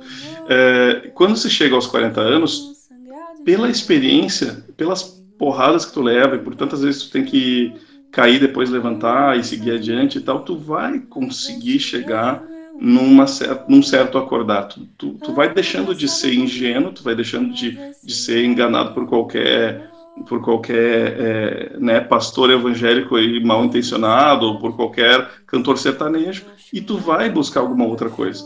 Eu, eu, eu, eu demonizo os cantores sertanejos, né? Desculpe, mas assim é, é que é que eu realmente gente é um problema assim que eu tenho e não é que eu odeio música sertaneja, porque por exemplo eu amo Almir Sater é, e eu sei que eu não quero parecer um elitista também, que não é isso, mas é que assim, a, a, industrialização da música me fere muito, sabe? Me fere muito, porque eu, além de ser um apreciador da música, sou um compositor também. E quando eu vejo coisas pasteurizadas na boca do pessoal como se fosse coisa de grande qualidade, me dá, me dá assim, é, pena, na verdade, né, até assim, das pessoas aceitarem uma coisa tão ruim. Enfim, e, bom, eu já estou divagando, eu quero pedir desculpas e vou encerrar por aqui, mas então eu acredito que esse acordar que o, que o Emicida está é, tá proporcionando, está tá intencionando aqui, proporcionando, é fundamental e, e me parece que, que, que, vocês jovens, que é o Nina Natanael e querida e querido ouvinte que nos ouve agora, é, é, é muito, é fundamental, vocês vão ter acesso a esse material do Emicida e a esse podcast aqui. É, é, são, são possibilidades que a gente, por exemplo, não teve, né? Eu, por exemplo, na escola, nunca, eu, ensino médio, ensino fundamental, nunca tive nenhum professor ou professora que falou alguma coisa sobre uh, sobre afroperspectiva, sobre relações étnico-raciais. Não existia ainda a Lei das 1639, né, que é de 2003, que, que determinou o ensino da história e cultura africana e afro-brasileira. Então, assim, gente, a gente não ouviu isso na escola. A gente teve que descobrir na marra, a gente teve que descobrir cavocando, sabe? Conversando com os nossos ancestrais mesmo, assim, falando com as vó, com os vô, né? E vocês estão tendo acesso a esse material rico, né? Vocês estão tendo acesso a uma sociedade que já tem uma certa abertura, apesar de ainda não não estar tá totalmente aberta, ainda tem que lutar por muito espaço, né? Bom, começou a tocar meu telefone novo e eu vou encerrar por aqui. Valeu, gente. Adorei participar. Kelvin, quer fazer suas considerações finais? Pode ser. Eu quero agradecer a participação de vocês, uh, por terem aceitado participar desse projeto. E agradecer também pelas pessoas que vocês citaram, pelos artistas que vocês citaram, que são muito importantes. A questão de ter referências e pesquisar e a fundo e descobrir coisas novas. E eu quero ressaltar a importância de quem ouvir o podcast assistir Amarelo e ouvir o álbum, porque é um trabalho incrível e a gente tem que ficar muito feliz de ter acesso, fácil acesso a um trabalho tão bom quanto esse, uh, que nos traz uma perspectiva nova do que é o Brasil, do, da questão cultural, histórica. E eu acho que é isso. Ah, obrigado. Uh, só antes de fazer o encerramento propriamente dito, eu queria pontuar algumas coisinhas das últimas falas de vocês.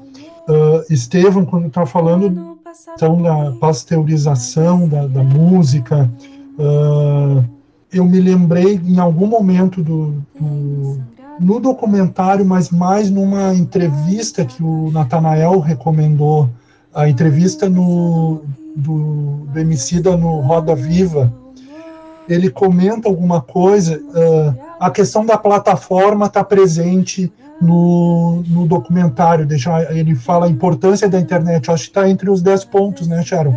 A importância da internet para a possibilidade de expressão desses jovens uh, negros e negras. Uh, eu acho que é uma forma de, de romper essa barreira, mas na entrevista ele assim quando ele é questionado uh, sobre isso, sobre a expressão dos negros, ele diz que a, o, a produtora dele, mais do que um empreendimento, ele, ele tenta fugir da ideia do empreendedorismo capitalista, como e ele disse mais importante do que isso é que ter uma produtora é a possibilidade do artista negro, negra, uh, poder se expressar plenamente, sem indústria, sem a, o, a, podar, moldar ele a um produto pasteurizado. Eu achei muito bacana e eu acho que essa tua fala, uh, Estevam, eu acho que dialoga com essa, com essa perspectiva. Tu ia é, é ter acesso aos meios de produção, né? Ó, oh, é isso. Uh, uma coisa que o, o, o Clayton comentou sobre uh, isso, né? A gente no Sul, por um lado, a gente fez questão de se isolar, né?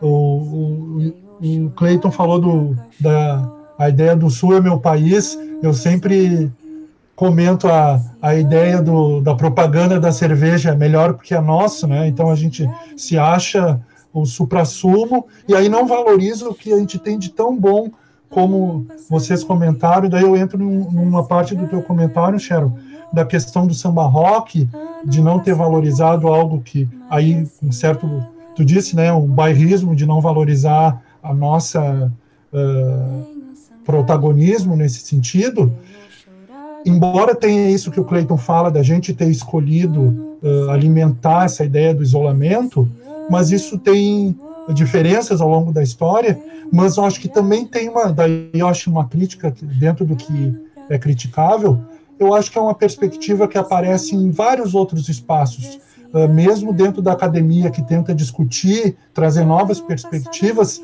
o Rio São Paulo ainda é o centro. E aí nesse sentido, uh, Cheryl, quando tu falou da falta da Beatriz Nascimento, eu acho que faltou uma figura fundamental. Eu, eu, eu sei o ponto onde poderia ter. No movimento negro unificado, faltou Oliveira Silveira. Está lá uma faixa 20 de novembro e não tem uma palavra sobre Oliveira Silveira. Uh, bom, e aí, uh, dentro do que faltou, eu acho que talvez seja mais uma questão pessoal. Eu acho que o Cartola e o Paulinho da Viola mereceriam um destaque maior.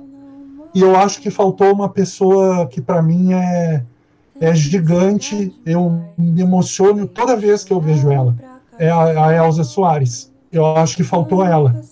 Eh, como uma expressão dessa cultura eh, negra brasileira fortíssima. E ela é uma pessoa muito forte para mim, então eu acho que faltou ela, assim. Mas claro, é uma, eu acho que diferente dessas outras, não, eu acho que é, faltou, falta ela, assim. Eu, eu ia dizer que talvez fosse mais uma questão pessoal, mas eu acho que não. Eu acho que ela uh, estaria em sintonia com o que ele se propõe no documentário. Eu acho que falta ela.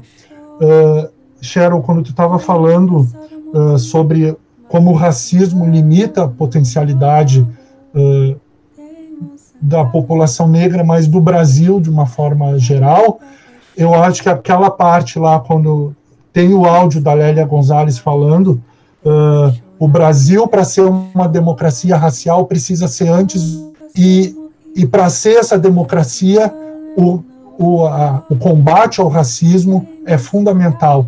Isso me traz a um texto que eu li recentemente do Silvio Almeida, está no blog da Boitempo, que ele faz essa discussão. Ele mostra como, em diversos momentos da história uh, mundial, o capitali uh, o, a, a, as crises do capitalismo estão em sintonia com o racismo e, e a, a existência do, do capitalismo está uh, em sintonia com a, a, a, exploração do trabalho, com o racismo, com a escravidão, e como momentos como esse que a gente está vivendo, uh, isso fica mais evidente. De como. Então, eu achei os dois uh, tá em sintonia com o que a gente está discutindo.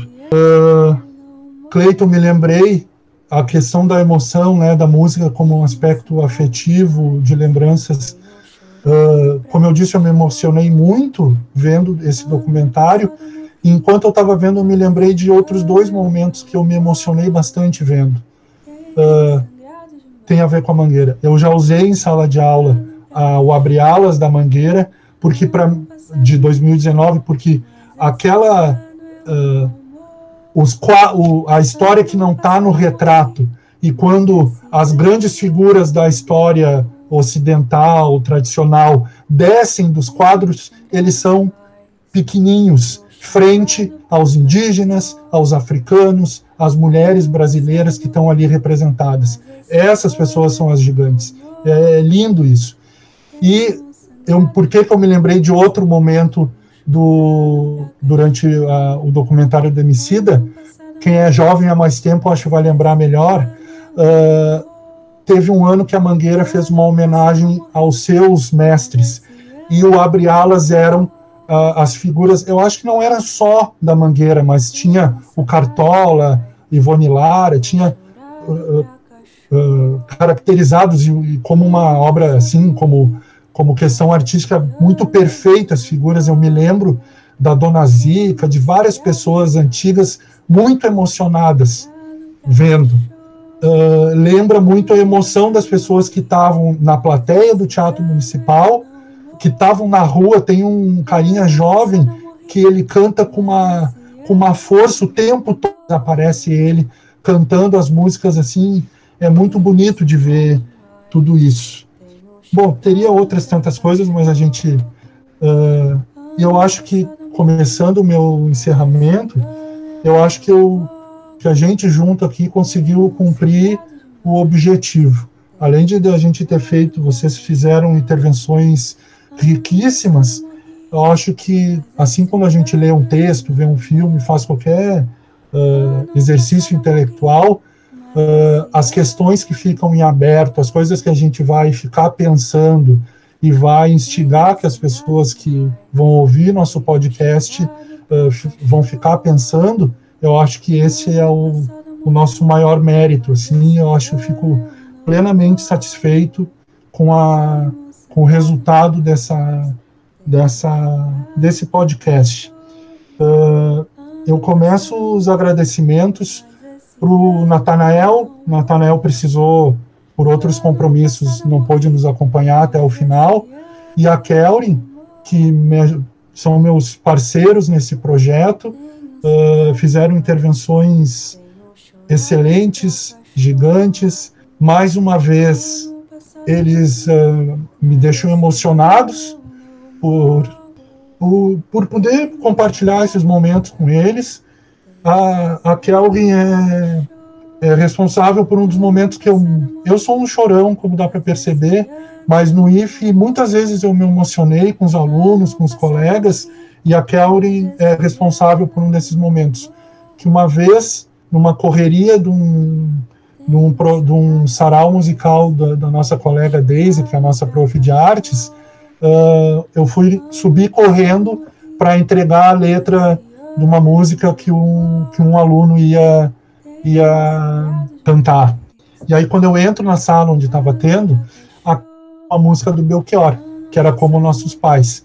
Então, uh, é, é, assim, existe gravação disso, eu acho que foi, um, foi a primeira vez que eu vi ela cantando e é emocionante, assim.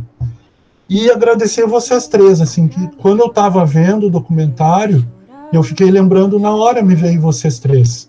A Cheryl, porque eu conheço há muito tempo, sei do trabalho dela, acompanho ela há mais de 20 anos, né, Cheryl?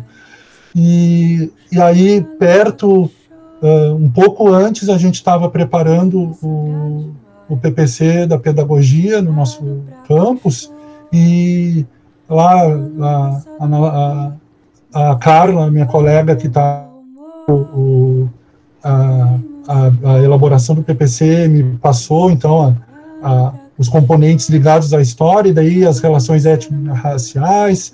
Eu fui procurar o material, daí retomei o material da Cheryl do Prof. História, uh, fiz questão de incluir, porque eu achei um trabalho muito importante, muito para pensar isso para a formação de professores.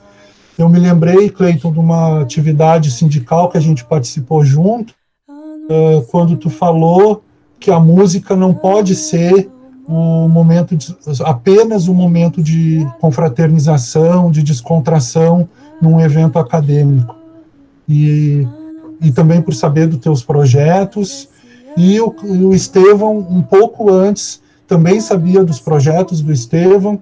Eu conheci o Estevão lá quando eu estava em Birubá, quando ele foi lá nos visitar e levou o trabalho dele como artista plástico, uh, trouxe várias reflexões importantes. Eu conhecia o trabalho dele no, uh, em Osório, os projetos dele, e há poucas semanas antes de eu ter visto, eu acompanhei a participação do Estevão no Novembro Negro, que a gente fez uh, em conjunto com os campi da região metropolitana, o Estevão falava, fez um questionamento que até agora me marca e eu acho que em algum momento a gente deve retomar essa discussão, que é por que que artes, história, as humanidades em geral, por que que tem só um período nos cursos? Por que a carga horária exigida, legal, do ensino médio integrado e divide integra uh, igualmente entre os componentes que estão previstos? Uh, porque ela porque nenhum desses componentes tem importância maior ou menor, ou não deveriam ser vistos assim. Então, queria agradecer vocês muito, muito pela presença e pela participação de vocês. Tá bom? Obrigado, beijo para vocês. Ah, última coisa. Para mim, um dos momentos mais significativos do documentário, quer dizer, dois, mais dois momentos significativos. Apesar, Cheryl, disso do que tu sentiu falta no encerramento, eu acho que o encerramento ele é muito, muito, muito significativo. Uh, o MC junto com o Gil, que é um cara, eu acho que presente na nossa memória afetiva, todo dia é um cara gigante também, declamando, lendo um texto do Ailton do Krenak, um, um, um intelectual indígena. Uh, eu acho que ele, é, ele sintetiza muito bem o, o, o, documentário e a própria ideia, o refrão, né, viver é partir, voltar e repartir. Eu acho que liga lá com o, com o provérbio iorubá uh, do Exum jogar a pedra. Então acho que é muito bonito, muito significativo e só para finalizar de fato o lamento de não poder uh, a gente se abraçar, se despedir adequadamente, porque eu acho que esse também é um dos momentos muito emocionantes. Uh, acho que depois que eles cantam a música com o sampler do, do Belchior, que é quando aparece a coxia e o, e o MC da abraça o Fiote, o irmão dele, e é um abraço muito longo e os dois muito emocionados, assim. Então, é isso. Muito obrigado, gente. Beijão para vocês. Ano passado eu morri, mas esse ano